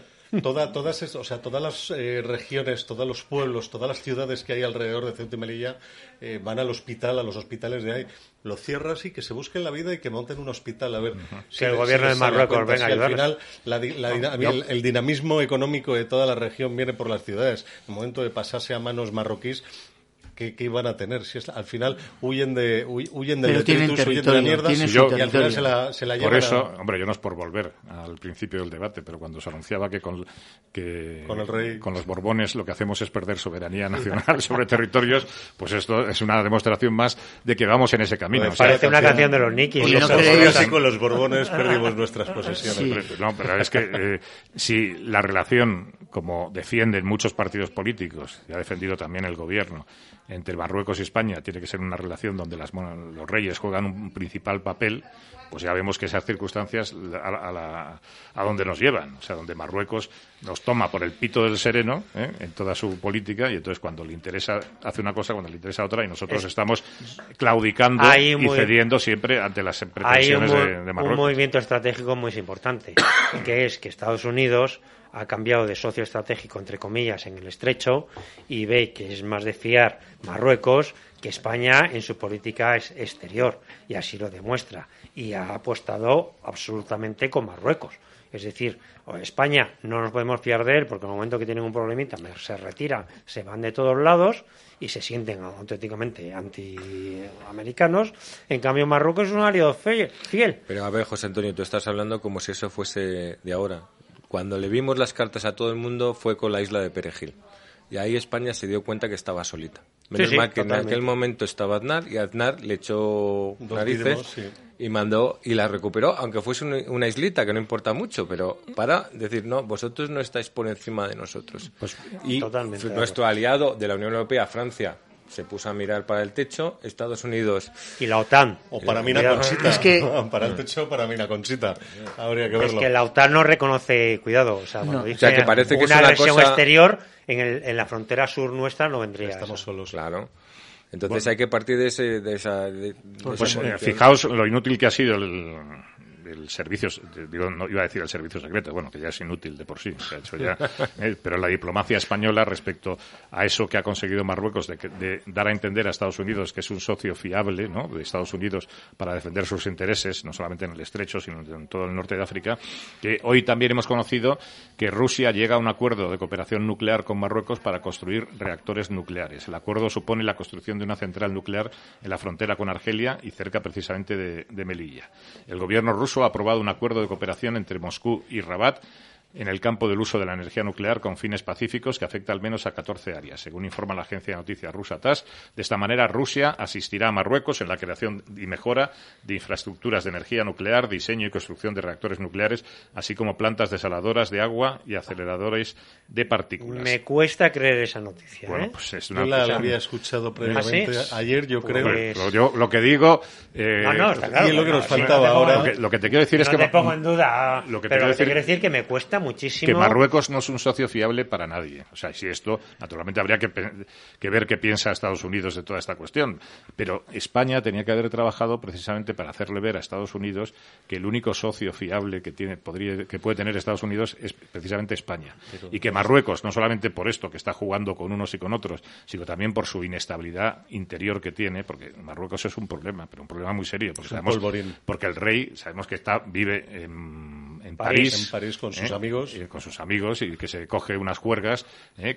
que, han sido incluso algunas de ellas filmadas. Sí, señor. Entonces, y que en Marruecos hay un incremento del islamismo radical. En muchas zonas y sobre todo en el norte que puede llevar a una situación en la cual nos encontremos de aquí a unos años con un régimen islamista radical Y también- Con un Ah, reactor y también otra cosa, y con, con- una- y con reactores nucleares o sea, es que una, una explosión demográfica muy importante, porque si vas a Marruecos, enseguida salta a la vista la cantidad de gente de 15 años que hay. todo el y- Hombre, si se los mantenemos nosotros, Claro. al final esto es como quien tiene un coche de empresa. ¿eh? ¿Por qué no? ¿Por qué no? Venga, pues vamos, venga, coches Pero de empresa, es- dame 50. si Voy a comprar el pan tú. El coche. Pero es que, es que yo creo que todo lo que estáis diciendo, que tenéis casi todo razón, para el gobierno español le da igual. Le da igual. Las, las, las, las fronteras. los acuerdos nucleares No, no, no, que no, no le- consideren que hay fronteras con Melilla que Melilla es un presidio todo eso El problema que Le da tenemos- igual. Le da El igual. problema No, que sí, yo estoy, estoy de acuerdo No es que le da- contigo no, yo Le- no pienso le que le da da igual. igual. es que no quiere afrontar la realidad en pues le da muchas igual. cosas. O sea, si. en No el se fondo- atreven, no es Yo un pro- yo, yo, eh, discrepo. que son indiferentes. No es que se atrevan, es que dice que, que arregle que- el que venga detrás. No hay Claro, una política de claro. Estado. Bueno, pues Estados Unidos hay unas, líneas rojas que no puedes cruzar a los lados y tú lo en, en la foto finish siempre es el beneficio de, de la nación. Haya el presidente que haya, más o menos, hasta que ha llegado este, este Mindundi de Biden. Pero eh, eh, en general, eh, el- las políticas de Estado antes eran inquebrantables. O sea, eh, eh, en, en cuestiones energéticas, en cuestiones eh, Estratégicas. militares, de cooperación, todos íbamos en la misma en la misma dirección. Ahora, eh, en el momento que entran estos bandarras de, de- de la siniestra, eh, cogen y te cambian todo, pero cambian las, la, la cuestión militar, las cuestiones de cooperación, incluso las cuestiones de inteligencia, y empiezan a pasar la información a, a- eh, contraria, o sea, al, al enemigo, como, ha- como hemos visto con lo de la guerra de Ucrania, se ha estado pasando información. E incluso el, el propio Sánchez ha tenido un error muy sospechoso de- dando las rutas de donde eh, de- la ruta y el contenido de un barco que nosotros mandábamos con armamento para Ucrania. Eso es terrible. O sea, estamos estamos viendo. Yo creo que Entonces, eso es más efectivamente, no por somos de fiar. inútil No, no por- somos de fiar. que por- Perdona, Luis. Yo, yo por inútil no creo. Nadie a, tiene ese fallo. a mala leche. Sí, porque eh, todos son sinergias y entonces todos se deben a todos. Y, y yo estoy seguro que algo deberán a, al- a Mohamed, algo deberán al, a- al señor Putin. Y al final son pagos de, son contraprestaciones. Eh, esto se nos escapa muchísimo. ¿No creéis que lo que primero que habría que hacer, bajo mi humilde opinión, sería cambiar la ley de extranjería? Porque es que aquí se respeta a todo el mundo que entra, todo el mundo que entra se queda y acaba nacionalizando. O hacerla cumplir. O hacerla Más cumplir. La sí. que hay es laxa, pero, no, si no. se cumpliese. Ahora la han cambiado. Ahora con Claro. dos años, ahora con dos años ya, ya, ya puedes pedir los papeles, ¿vale? Claro, pero- Trabajando ilegalmente. Pero incluso. antes de dos años, antes de dos años es expulsión. O sea, entonces si tú vas a pedir tu sanidad pública, ups, No podemos tienes registro y lo que expulsas. no podemos expulsar, mm, que, que no tenemos medios para expulsar a todo el que entra. Iberia sí. ¿Sabes? O Como sea, hacen otros ¿qué- países. ¿Qué, pones? Queriendo, Unas pateras. sí, sí Lo que que sí hay que empezar a, a- a expulsar, a poner unas, unas, unas fronteras, si son tapias, tapias, y si son lo que Ultra, sea. tenemos Plus Ultra, y que sobre todo ya. que la Guardia Civil, que la Guardia Civil, que es la que protege las fronteras, o la Policía Nacional, puedan hacer algo. Mientras que no puedan hacer nada, los escupan y no pasa nada, encima los, los, los metemos en nuestros campamentos, eh, esto es un desmadre. Y no, no, no, no se podrá fiar absolutamente nadie de nosotros. Alemania está igual está. con ese, Mira, te, comento, yo estuve trabajando un tiempo en el aeropuerto, en Barajas, Sí. y había muchos vuelos ATR, son los que van con hélice a primera hora de la mañana. Y lo que se hacía redistribución de la inmigración. Había Hmm. vuelos a Alicante, a Murcia, a, pues no está tan lejos Orán ni tan lejos No, no. eh, Rabat. O sea que medios sí que hay. Claro, y, lo que la pasa mayoría es que de la, la- la mayoría de la inmigración ilegal entra por los aeropuertos. O sea, en- Efectivamente. En contra de la gente que piensa que es, No, no, no, que no, es en la, patera. la frontera El primer son las pateras. que hay en España Es es, Barajas. Barajas. y vienen los vuelos de los vuelos por ejemplo de Venezuela venían llenos y se iban con 30 personas todas Tenéis- las semanas. Tenéis que tener en cuenta que hay países que su Producto Exterior Bruto es la inmigración. Hey guys, it is Ryan. I'm not sure if you know this about me, but I'm a bit of a fun fanatic when I can. I like to work, but I like fun too. It's a thing. And now the truth is out there. I can tell you about my favorite place to have fun. Chumba Casino. They have hundreds of social casino style games to choose from with new games released each week. You can play for free anytime, anywhere. And each day brings a new chance to collect daily bonuses. So join me in the fun. Sign up now at chumbacasino.com. No purchase necessary. Group. Void were prohibited by law. See terms and conditions. 18 ¿Te preocupas por tu familia? Entonces, ¿por qué darles solo huevos ordinarios cuando pueden disfrutar de lo mejor? Eggland's Best, los únicos huevos con ese delicioso sabor fresco de granja, además de la mejor nutrición, como 6 veces más vitamina D, 10 veces más vitamina E y 25% menos de grasa saturada que los huevos regulares, además de muchos otros nutrientes importantes. Así que, dales los mejores huevos. Eggland's Best, mejor sabor, mejor nutrición, mejores huevos. Es lo que se manda de aquí. Las Y- remesas, por ejemplo en Ecuador. Claro. Y en México. Y Cuba. eh, es Bueno, el en México no 40%. sé yo. eh, ya- México Sí, ha de salido Estados- México lo- ya los es últimos datos de la... ¿eh? México no. de la inmigración a Estados Sí, sí, Unidos. los últimos remesa, su primera línea Sí, del, sí, sí. del PIB. No, es petróleo. no, de México será el petróleo. No, que es pero sí es que las remesas que han traído este año con el tema del- de, la distribución de, de- de la moneda y, y lo que entraba y lo que salía, eh, era una parte muy importante en las remesas que venían de Estados Unidos, pero muy importantísimo. El próximo día te lo puedo traer el dato, por- lo leí en prensa. ¿eh? Y la No- España de los 50 también ejemplo, nos pasaba. era- Las era remesas ese. que venían de Alemania suponían casi el 20% del circulante que había. Sí, de la entrada de divisas. Sí, sí, sí, pero la gente que salía de fuera iba legal. Ajá, iba Aquí no. Con contratos. íbamos legales y no íbamos legales. También había, había de todo, eh, porque había bastante también contratación en, en destino y todo eso. Cuando te ibas con la maleta, eso es una... Mucha eh, gente se iba con su tiempos. primo también que conocía. Claro, había- Lo que había- sí que sí, había, había era más educación de, saber. Y había más iba, trabajo. iba la gente a Alemania y sabía que tenía que cumplir con lo que le decían. E ibas a currar. Y sabía que había trabajo. Y no iba a Cosa que ahora no hay. Y no iba a transformar la sociedad como manda mi jefe espiritual. O sea, que También. eso es muy importante. En España tendríamos que aplicar una política de inmigración eh, comarcal o por regiones. Porque nosotros tenemos muchas partes del país que están despobladas absolutamente y nos hace falta gente joven. Entonces, dar permiso de residencia y de trabajo en Zamora o en Soria o en estos sitios. Porque el problema es que se agolpan todos en las grandes ciudades. ¿Dónde hay trabajo? Y, sí, pero tú Y crees- se crean los guetos. Claro, claro. Que la gente final- se cree que en el príncipe es uno de los mayores retos y no es verdad. Si Es te- complicadito. El príncipe es muy Sí, complicado. sí, pero si tú te vas Pero no es el más a grande. Cataluña, eso es muchísimo peor. Y en Sevilla las- muchísimo las- peor. las Ahí la 3.000 policía no viviendas, entra. o- Bueno, y pues la gente no lo sabe. Como estamos en un, en un programa de, de desvelar anécdotas y secretos, os voy a contar una, una cosa que me contó Sa- Sabino Fernández Campos. Me dijo que en una de las audiencias vino, fue Hassan II a ver a Juan Carlos de Borbón al Palacio de Maribén en Mallorca y entonces le recibieron y estaban los dos ministros de Asuntos Exteriores, estaba Pérez Llorca por parte de España y el ministro correspondiente de Asuntos Exteriores marroquí y entonces empezaron a hablar. Hassan II, que era una persona inteligente, se había preparado toda una intervención respecto a la importancia eh, de la geopolítica y la importancia de que el reino de Marruecos tuviera eh, estabilidad y fuese un, reino seguro y que para conseguir la estabilidad en todo el norte de África y también en el estrecho, pues era fundamental para, para Marruecos pues conseguir eh, en un futuro próximo la soberanía sobre Ceuta y Melilla,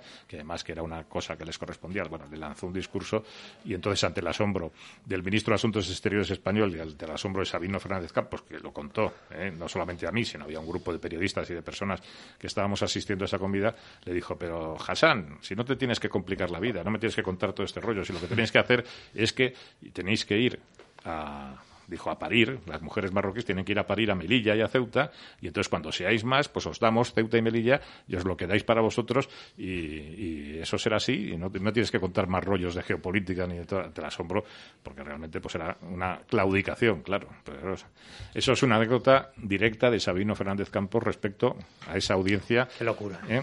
entre Juan Carlos de Borbón y Hassan II. ¿eh? Entonces, en, en ese, eh, en ese barco estamos. O sea, en ese barco, en esa si- situación institucional ¿eh? es, es en el que nos encontramos. Bueno, pues no andaba muy desencaminado, No. porque yo tengo eh, tres primos segundos que vivían en Melilla, un poco más pequeños que yo, y los tres se han ido. Eh, do- uno se ha ido a la República Dominicana y dos se han ido a Sevilla. Es- Y han dejado eso, han vendido la casa de los padres. Es Entonces es, población española eh, nativa, originaria, que se, que se está Es yendo que- porque no, hay está la policía y la legión. Sí, bueno, Y, regulares bueno, también. Regulares, bueno, sí. Eh, eh, eso es así. Artillería, ahí todo lo que hay es o militar o de sanidad también hay gente. Pero si llegan a quedar, si siguen así, se van a quedar con España, no solamente con Melilla y Ceuta, porque con todos los que están viniendo. Por eso- No, primero por eso habrá que hacer algo. luego irán a por Canarias y luego irán a por Al-Ándalus. Y al final son Claro. sus... sus- eh, y si les vamos dejando ir entrando en nuestros territorios, pues más y más. Yo voy a comprar una casa en Asturias. Porque Sí, sí, para que me dé tiempo a, a disfrutarla. Cerca de Covadonga. ¿no? A ser posible. A ser posible. que se me aparezca por la noche. No, ahí, la- Sí, el- porque el, problema es de está- gravedad que ni siquiera ni creando la- el muro ese que tú decías, ¿eh? el muro de la ver- Lo he dicho yo. de- del muro de la vergüenza ese de que No, de vergüenza nada. El Hombre. muro para darles la razón que no hay frontera terrestre.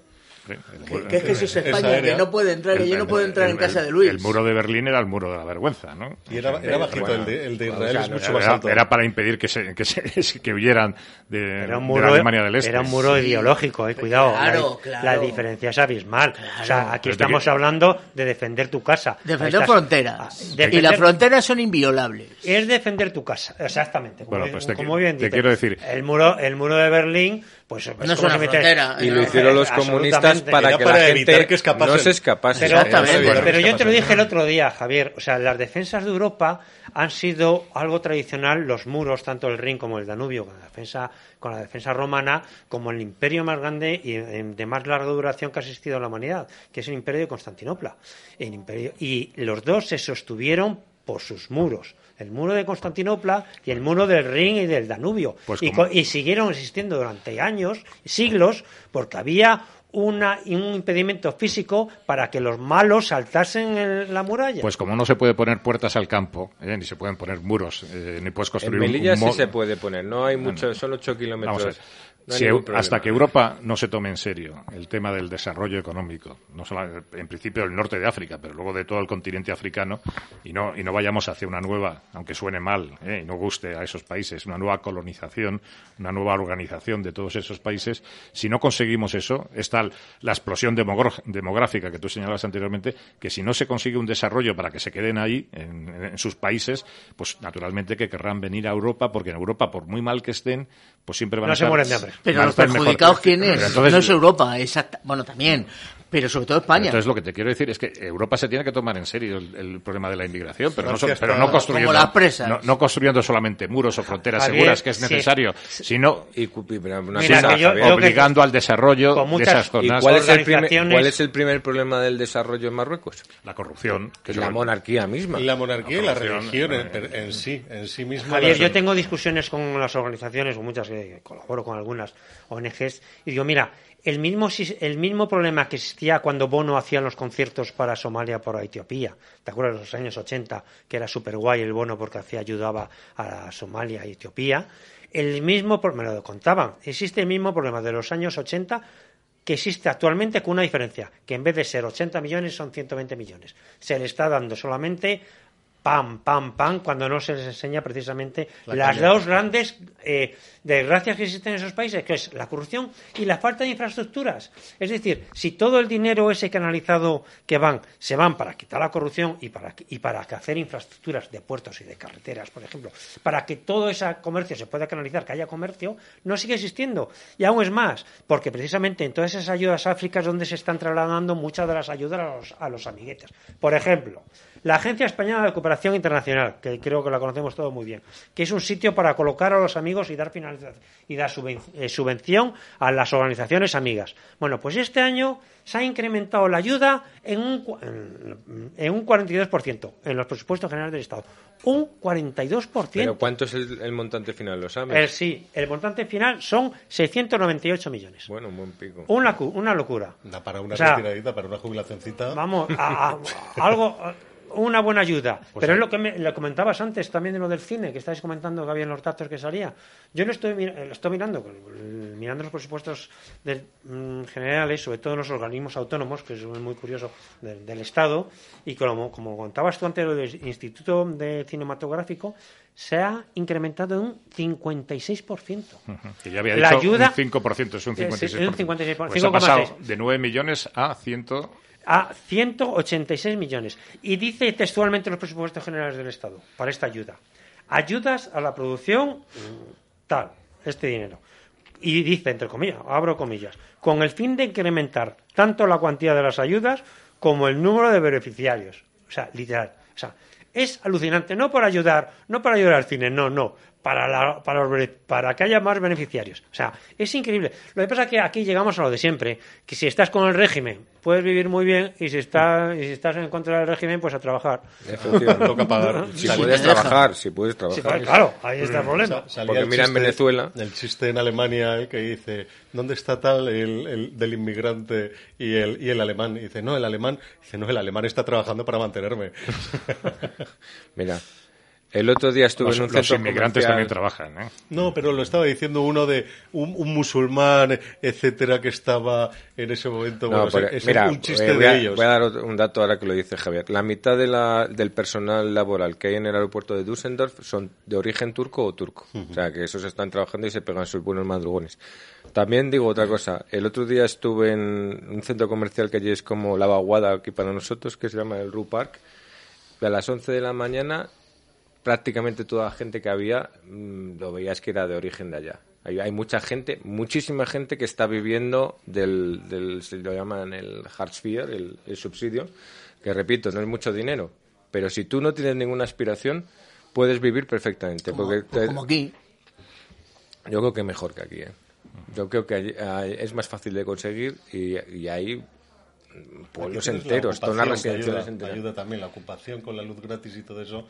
Entonces, bueno, hace que todos esos ingresos ¿no? sean Y, netos. y- y- que y también ayuda de los cuando se te acaba el paro los, cu- lo- los 500 euros o 400 y pico Mm. euros y las ayudas que le dan a los inmigrantes que, que Sí, para casa para no sé qué Porque además ellos sí que cumplen los requisitos estos, que no tengas un piso en propiedad, claro, porque en cuanto tengas, vayas heredado alguna cuestión y tengas alguna, pues entonces ya te sales fuera de los cálculos. si los ricos no van a venir Pues- Javier de allí No, ya, bueno, vienen a Vienen cuero, los pero- que- bueno pero eso sí Ahora se tienen van a ir venir. todos, ¿no? Con esta subida de también. impuestos Con se una van a ir. plaza de garaje se lo quitaron. a- Bueno, pues esto está pasando con los, eh, los marroquíes y el rey de Marruecos, eh, el sultán, se pasea por eh, las calles de París con un reloj de 6 millones de, de- de dólares. ¿eh? ¿Y cómo decías tú? ¿Con quién se Madre pasea? ¿Con José no sé, el otro día iba con, con chicos, no sé. Pero no, eso es imposible. La religión musulmana prohíbe esas cosas. No, no, la religión musulmana dice que, que bueno, que, que sí pares nones, que mientras no, y dicen que bueno, que está el cedente y el cesionario y todo eso.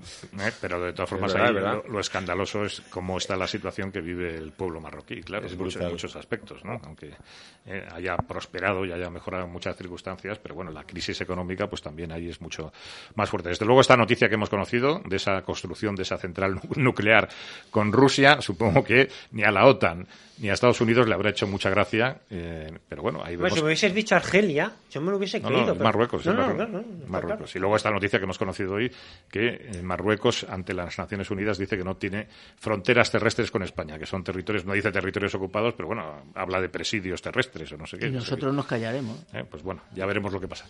Bueno, pues hemos eh, llegado al, al punto final de, de nuestro programa.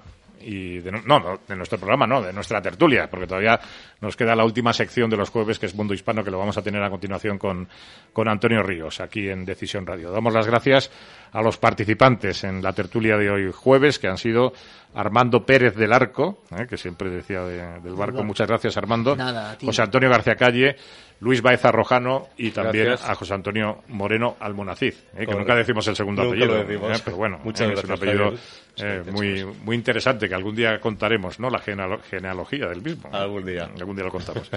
bueno, pues muchas gracias. Nos vamos a ir un momento a publicidad y enseguida regresamos ya con la participación de nuestro colaborador Antonio Ríos en Mundo Hispana.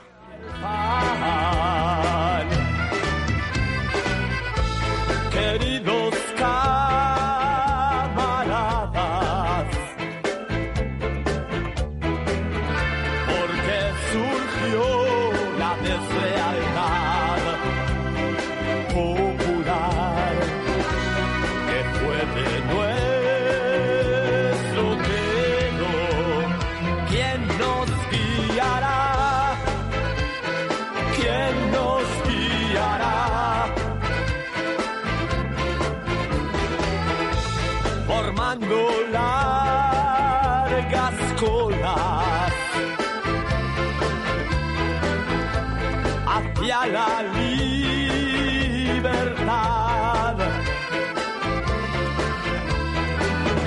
Brindaban con mozos y Soliznaya y hablaban de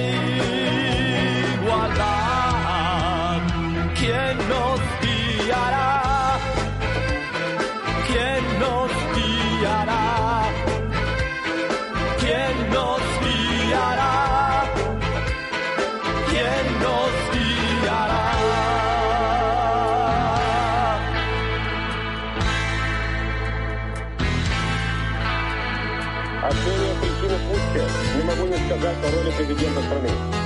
Его непоследовательность в проведении реформ, нерешительность, а порой и капитуляция перед агрессивными натиском ущемленных права протократии, протократии, протократии.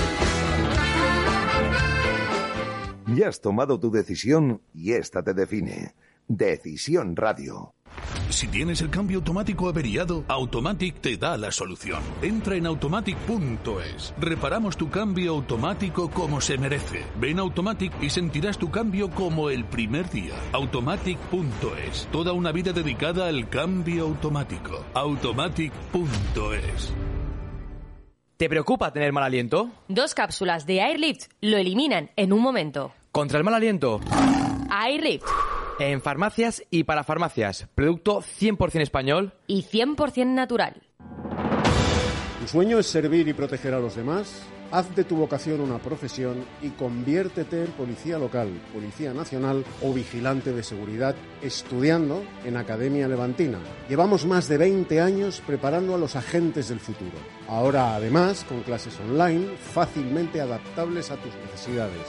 Solicita más información llamando al 96 35 15 600 o visita nuestra web www.levantina.net. Imperial. Moda con historia. Estirpe Imperial. Viste con orgullo las glorias de tu patria. Encuéntranos en el marketplace de Decisión Radio o haz tu pedido en www.estirpeimperial.com. Estirpe Imperial, 100% hecho en España.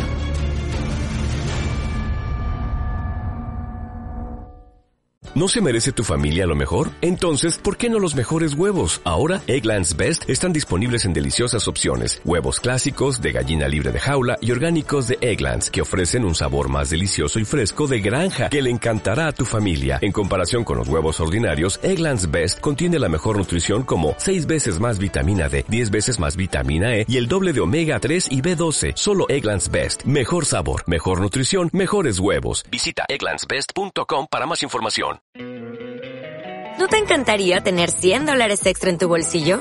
Haz que un experto bilingüe de TurboTax declare tus impuestos para el 31 de marzo y obtén 100 dólares de vuelta al instante. Porque no importa cuáles hayan sido tus logros del año pasado, TurboTax hace que cuenten. Obtén 100 dólares de vuelta y tus impuestos con 100% de precisión. Solo con Intuit TurboTax. Debes declarar para el 31 de marzo. Crédito solo aplicable al costo de la presentación federal con TurboTax Full Service. Oferta sujeta a cambios o cancelación en cualquier momento. Hola, soy Pastora Tobar y te invito a escuchar mi programa en directo con Pastora por Decisión Radio. Temas de autoayuda, reflexión, entrevistas y testimonios. En directo con Pastora Tobar. Recuerda que también puedes escuchar el podcast en decisionradio.com.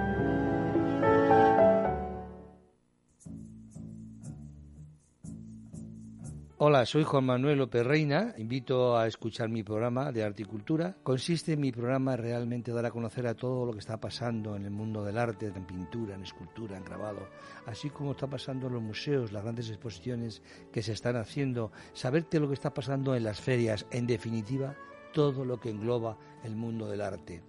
Os invito a que escuchéis eh, los podcasts de arte y cultura que se emitirá por Decisión Radio. ¿Quieres hacer despegar tu negocio? Nosotros sabemos cómo hacerte llegar a lo más alto. Confía en PZT, agencia líder en España en marketing, comunicación y posicionamiento en Internet, porque tú ya has decidido. pzt.es.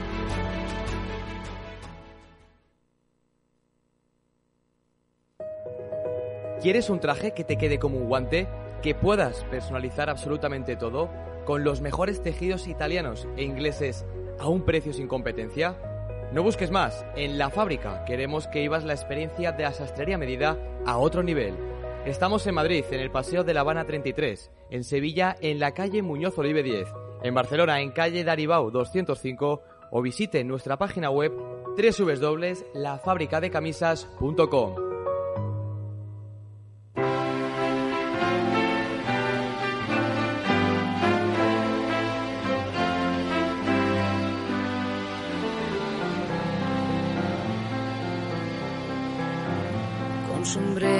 y un clavel en la solapa, un don Juan se hizo a la mar. Con la tierra a sus espaldas, la aventura en su mirada, su guitarra y un cantar. Mundo Hispano. Información sobre Iberoamérica en el Pisco Labis. De su capa hizo un poncho. Son 37 los minutos que pasan de las 2 de la tarde y estamos aquí en directo en el Piscolabis, en Decisión Radio y tenemos ya al teléfono a nuestro colaborador Antonio Ríos. Antonio, muy buenas tardes. Antonio, no sé si me escuchas o yo te escucho muy bajito. Yo te escucho perfecto. Ah, pues yo también ahora. Sí, es que estaba escuchando la música de la sintonía. ¿Qué tal, Antonio? Que, que, que teníamos problemas para conectar contigo, pero bueno, al final se ha hecho el milagro, ¿no? Siempre es posible. ¿eh? ¿Eh? Se ha hecho, se ha hecho. Te agradecemos mucho que estés con nosotros, sobre todo para hablar un tema que tú cuando me lo has propuesto, yo la verdad es que lo desconocía completamente. Luego me he tenido que documentar y es la, la existencia de una serie de, no sé si llamarlo así, instituciones o, o, o ejércitos o que existían durante la conquista de América y que fueron una novedad en aquel momento y que establecieron también una serie de, de relaciones comerciales y, y de creación de, de instituciones, algunas relacionadas con los presidios, y son los solda el soldado de cuera o los soldados de cuera y luego el camino real de tierra adentro. No sé si empezamos eh, primero por lo del soldado de cuera, ¿no? Que es un... Sí. dragones ver, de eh, cuera, ¿no? También llamados. ¿no? Eh, se le llaman soldados de presidio o dragones de fuera, ¿no? El, que inventó esto, que no sé exactamente quién fue, o si fueron varios, eh, está basado un poco y ligeramente, cogido con alfileres, eh, en, los templarios, ¿no? Cuando se crea la Orden del Temple, se crea para, proteger las rutas a Tierra Santa, ¿no? Tanto de peregrinos como, como de mercaderes, ¿no? Pues los dragones de cuera se crean para eh, estar en la frontera y proteger a los ranchos, proteger las caravanas, las recuas de mulas que llevaban mercancías de un sitio a otro y eh, bueno y, y hicieron una labor no solamente de vigilancia sino de exploración. El, el dragón de cuera es muy peculiar porque es que hasta el uniforme, siglos después, del- de la famosa caballería americana, ¿no? Eso que pues hartos de ver en películas, está basado ligeramente eh, en, la, en lo- en- la última evolución del uniforme de- del dragón de cuera, ¿no? Los dragones de cuera eh, estaban por- eh, formados por tanto españoles como mestizos, mulatos e indígenas e indios, ¿no? Y bueno, eran un era un, un regimiento, un cuerpo, un cuerpo muy, muy especial. En los presidios eh, podía haber un número no muy, no muy elevado, siempre era una, una, una fuerza reducida, pero apoyado por otro tipo de, soldados. En principio los dragones de cuera eran dragones y lo que iban uniformados era con coraza, casco y demás. Pero claro, una coraza y un casco en México y en el sur de lo que son los Estados Unidos, pues era muy, muy poco operativo, ¿no? Entonces, eh, eh, eso evolucionó, ¿no? Y se les llama de cuera porque eh, quizás la vestimenta más característica de ellos era un jubón ju- que llevaba hasta las rodillas hecho de cuero. ¿En qué consistía? Consistía hecho en, en- con, con piel de búfalo, cuero de búfalo, de dos capas o cuatro, y entre medias de esas capas iba eh, con algodón muy prensado, de tal forma que conseguían parar la, eh, esta vestimenta paraba las flechas y las lanzas de los de los indios, ¿no? Luego iban protegidos también con unas polainas del mismo material y eh, en, en- en el caballo usaban lo que ahora se llaman zahones, ¿no? Pues unos zahones de cuero para protegerse también de las flechas, bueno, de la maleza y de muchas más cosas, ¿no? Y la, y la función que tenían, Antonio, porque eran de presidio, o sea, trasladaban presos, eh, vigilaban las No. fronteras, ambas cosas a la vez. o- Es, que- es que la palabra presidio ya- ya- ya- llama, llama equívoco. El, Ya. el presidio eran, por llamarlo, por poder compararlo con algo fácil de entender, serían puestos fronterizos. Ya. Ha- Había una red que empezaron pocos, fue creciendo y llegó a montarse una red que unía el Atlántico con el Pacífico. Servían de carteros, servían para, para explorar, servían para negociar y servían eh, para montar pequeñas ferias locales, ¿no? Y esta gente lo que hacía era proteger todo eso. Dentro de esos presidios, que eso lo hemos visto en muchas cosas americanas, pues había hasta un bazar, ¿no? que, hay un- que vendían comida, bebida y tal, y bueno, pues se suministraban lo- los, los, los, los rancheros que vivían al, alrededor, ¿no? Esta gente lo que hacía es que cuando eh, iban alguien que viajaba, pues el, el- presidio X les acompañaba hasta el otro presidio, allí les cogía ya los otros y así poco a poco se comunicaban.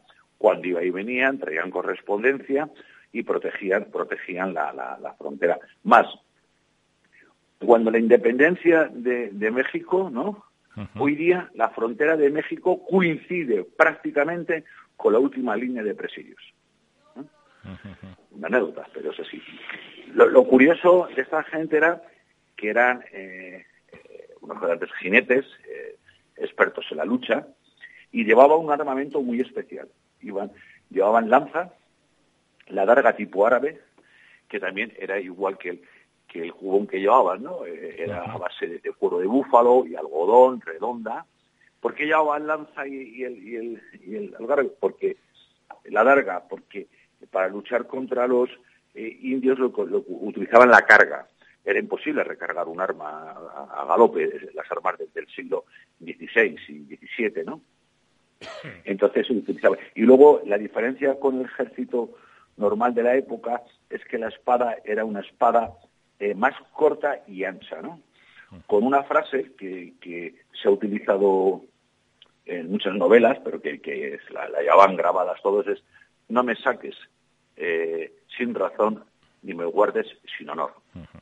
Eso iba grabado en todas sus espadas. Y en los escudos llevaban el, el- el escudo de, de- del rey, del- de la, de la época, y lo que le distinguía era que alrededor del escudo llevaba el nombre del presidio en el que, en el que servían. ¿no?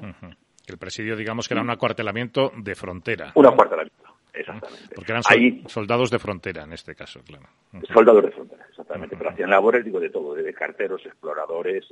Hay, hay una anécdota, eh, la más pintoresca, es que en, la- en- en- en el presidio de Durango, en un momento determinado, lo- los apaches saben que hay, eh, que, que hay eh, una, una, una defensa escasa, eh, los presidios tenían todos unas formas muy parecidas, y entonces eh, tenían información y se deciden a atacar y atacan unos, unos aproximadamente entre 300 a 400 indios, ¿no? Y bueno, pues esperan allí a ver, están dándole vueltas allí a ver cómo, cómo, cómo comienzan el ataque, cuando eh, solamente en el presidio había 14 dragones. El resto eran civiles y soldados que no eran dragones. Entonces, de buenas a primeras, abren la puerta y cuando los indios están todavía cavilando por dónde meterle mano, salen 14 diablos con las lanzas en punta, hacen una carga, vuelven a cargar y bueno, aparte que mataron, hice una pequeña escabechina, los 300 indios salieron salieron corriendo, ¿no? Lo- Los, indios, tanto apaches como demás que los, los que los que teníamos los comanches sobre todo y tal, eh, que los indios de, las- de las grandes llanuras, ¿no? Les tenían pánico. Era gente muy combativa y ya digo que está un poco basado en la, en la historia de los templarios, ¿no? Que, que nunca huían, el, el grabado de la espada, eh, viajaban, cada soldado la diferencia eh, es que eh, tenía siempre a su disposición seis caballos y una mula porque hacían caminatas enormes. No, no significaba que fueran con los seis caballos, pero podían llevar tranquilamente siempre el caballo que montaban, uno de repuesto y la, y la mula de, de, de carga. Que como anécdota, es que cuando eh, la guerra civil americana, eh, cuando acabó, el- lo que nos pidió Washington fue que le mandáramos dos burros. ¿No sé? Sí, Pero a él sí, personalmente. uno- Sí, sí, sí, en la carta, en la carta. Ah, Y uno murió, uno murió.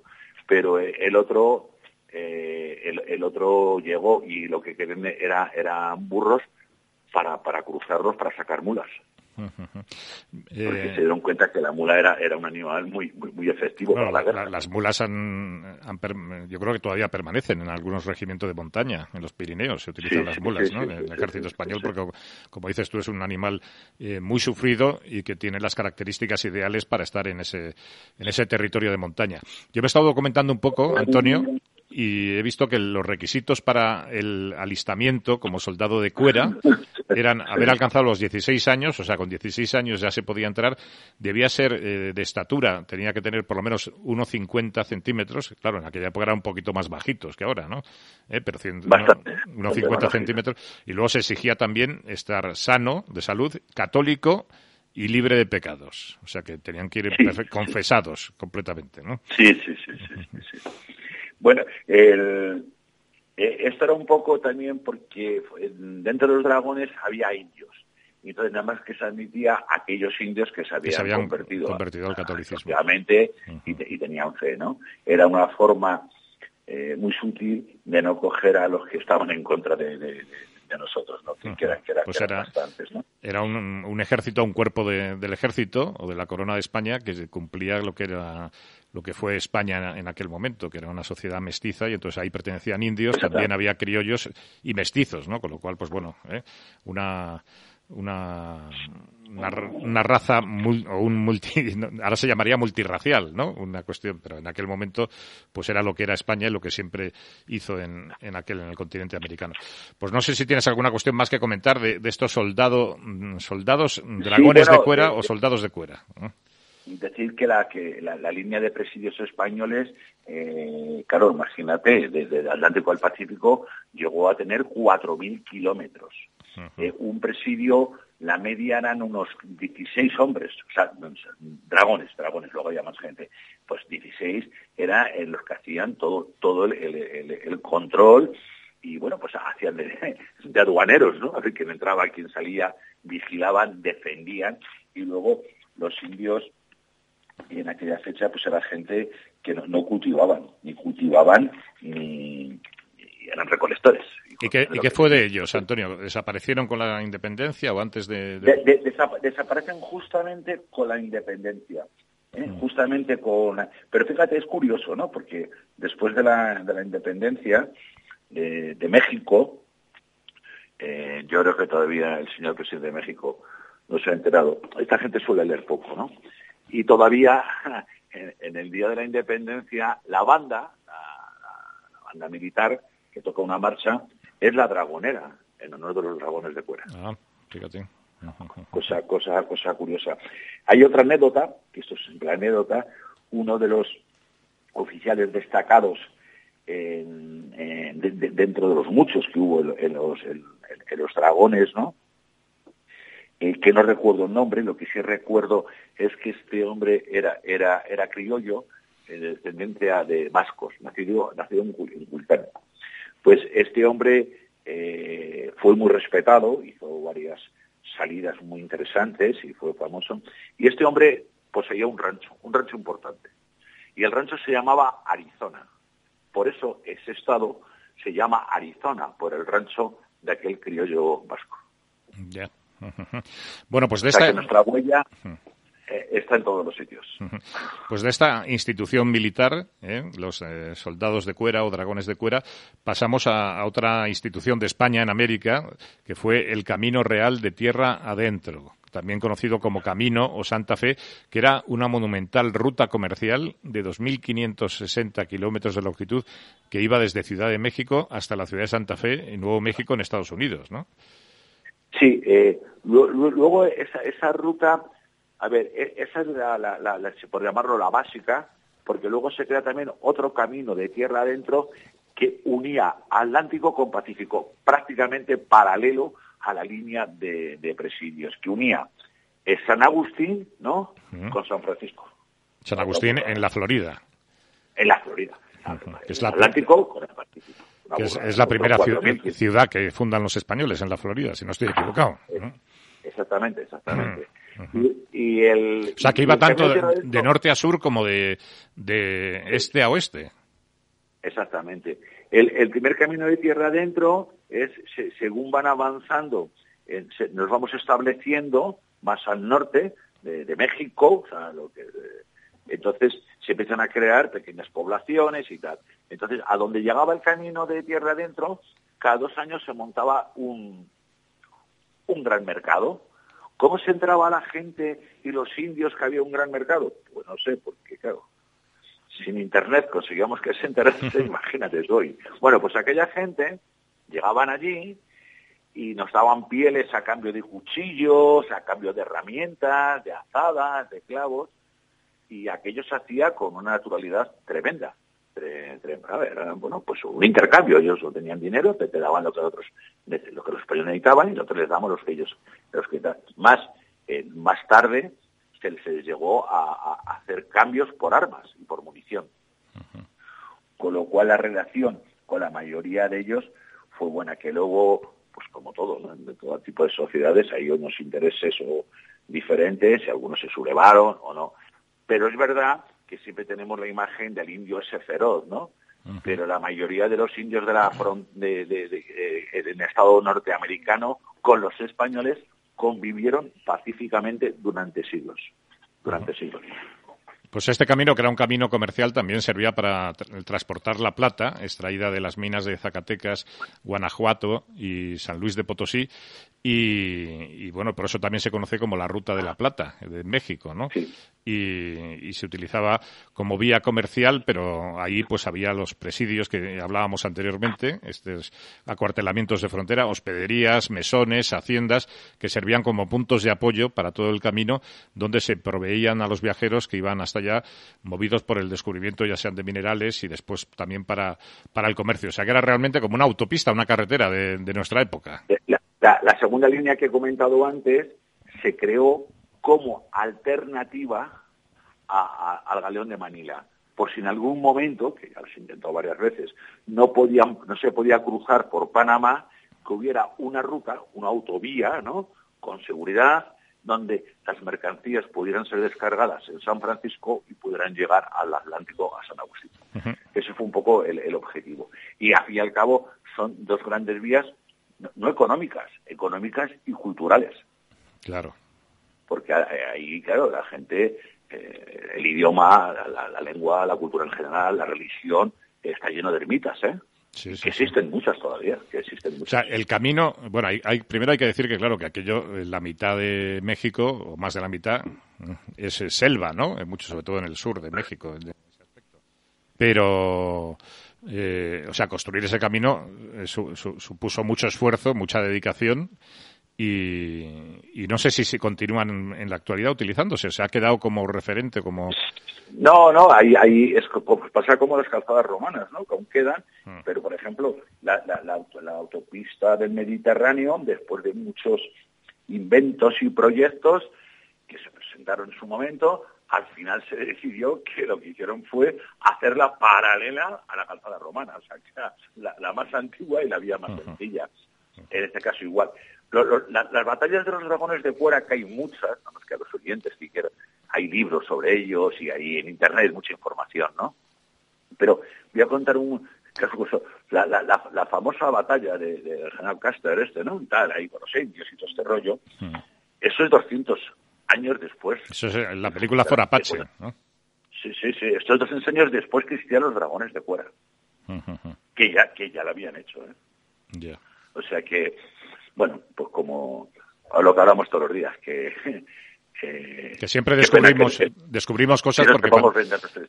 Sí, porque gracias a ti. Antonio, y la información que, que nos das, pues eh, descubrimos y tenemos conocimiento de muchas instituciones y de muchos aspectos y anécdotas que ocurrieron durante la conquista de, de América por parte de España. Y hoy hemos conocido estas dos eh, instituciones o realidades. Mira, para, para acabar, eh, de los dragones de fuera luego surgieron otros cuerpos como eran las, las compañías volantes de los úfares de Texas.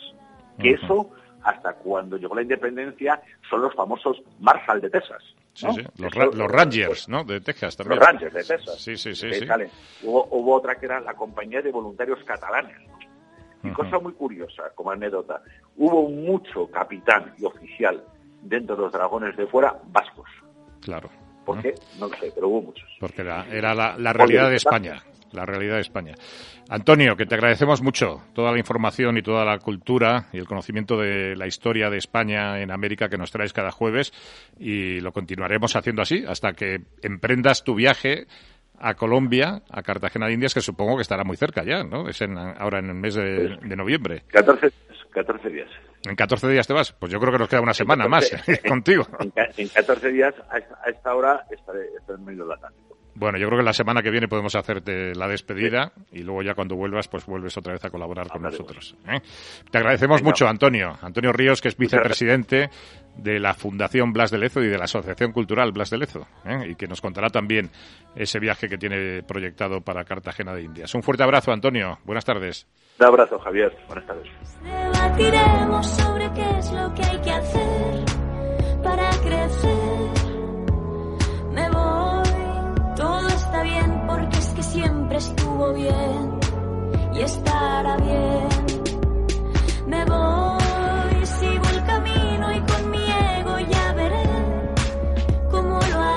Bueno, pues lo tenemos que dejar aquí. Hemos llegado al punto final de nuestro programa. Hoy nos despedimos con un saludo muy cordial a Cecilia Jara, porque ha sido su último programa que ha estado con nosotros y la despedimos con mucho cariño, porque gracias a ella, pues este programa sale, sale adelante.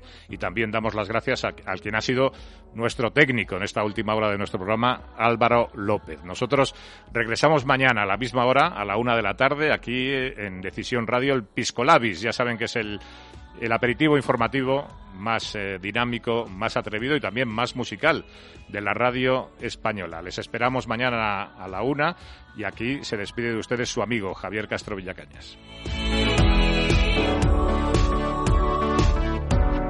Y es que yo siempre intentando entender.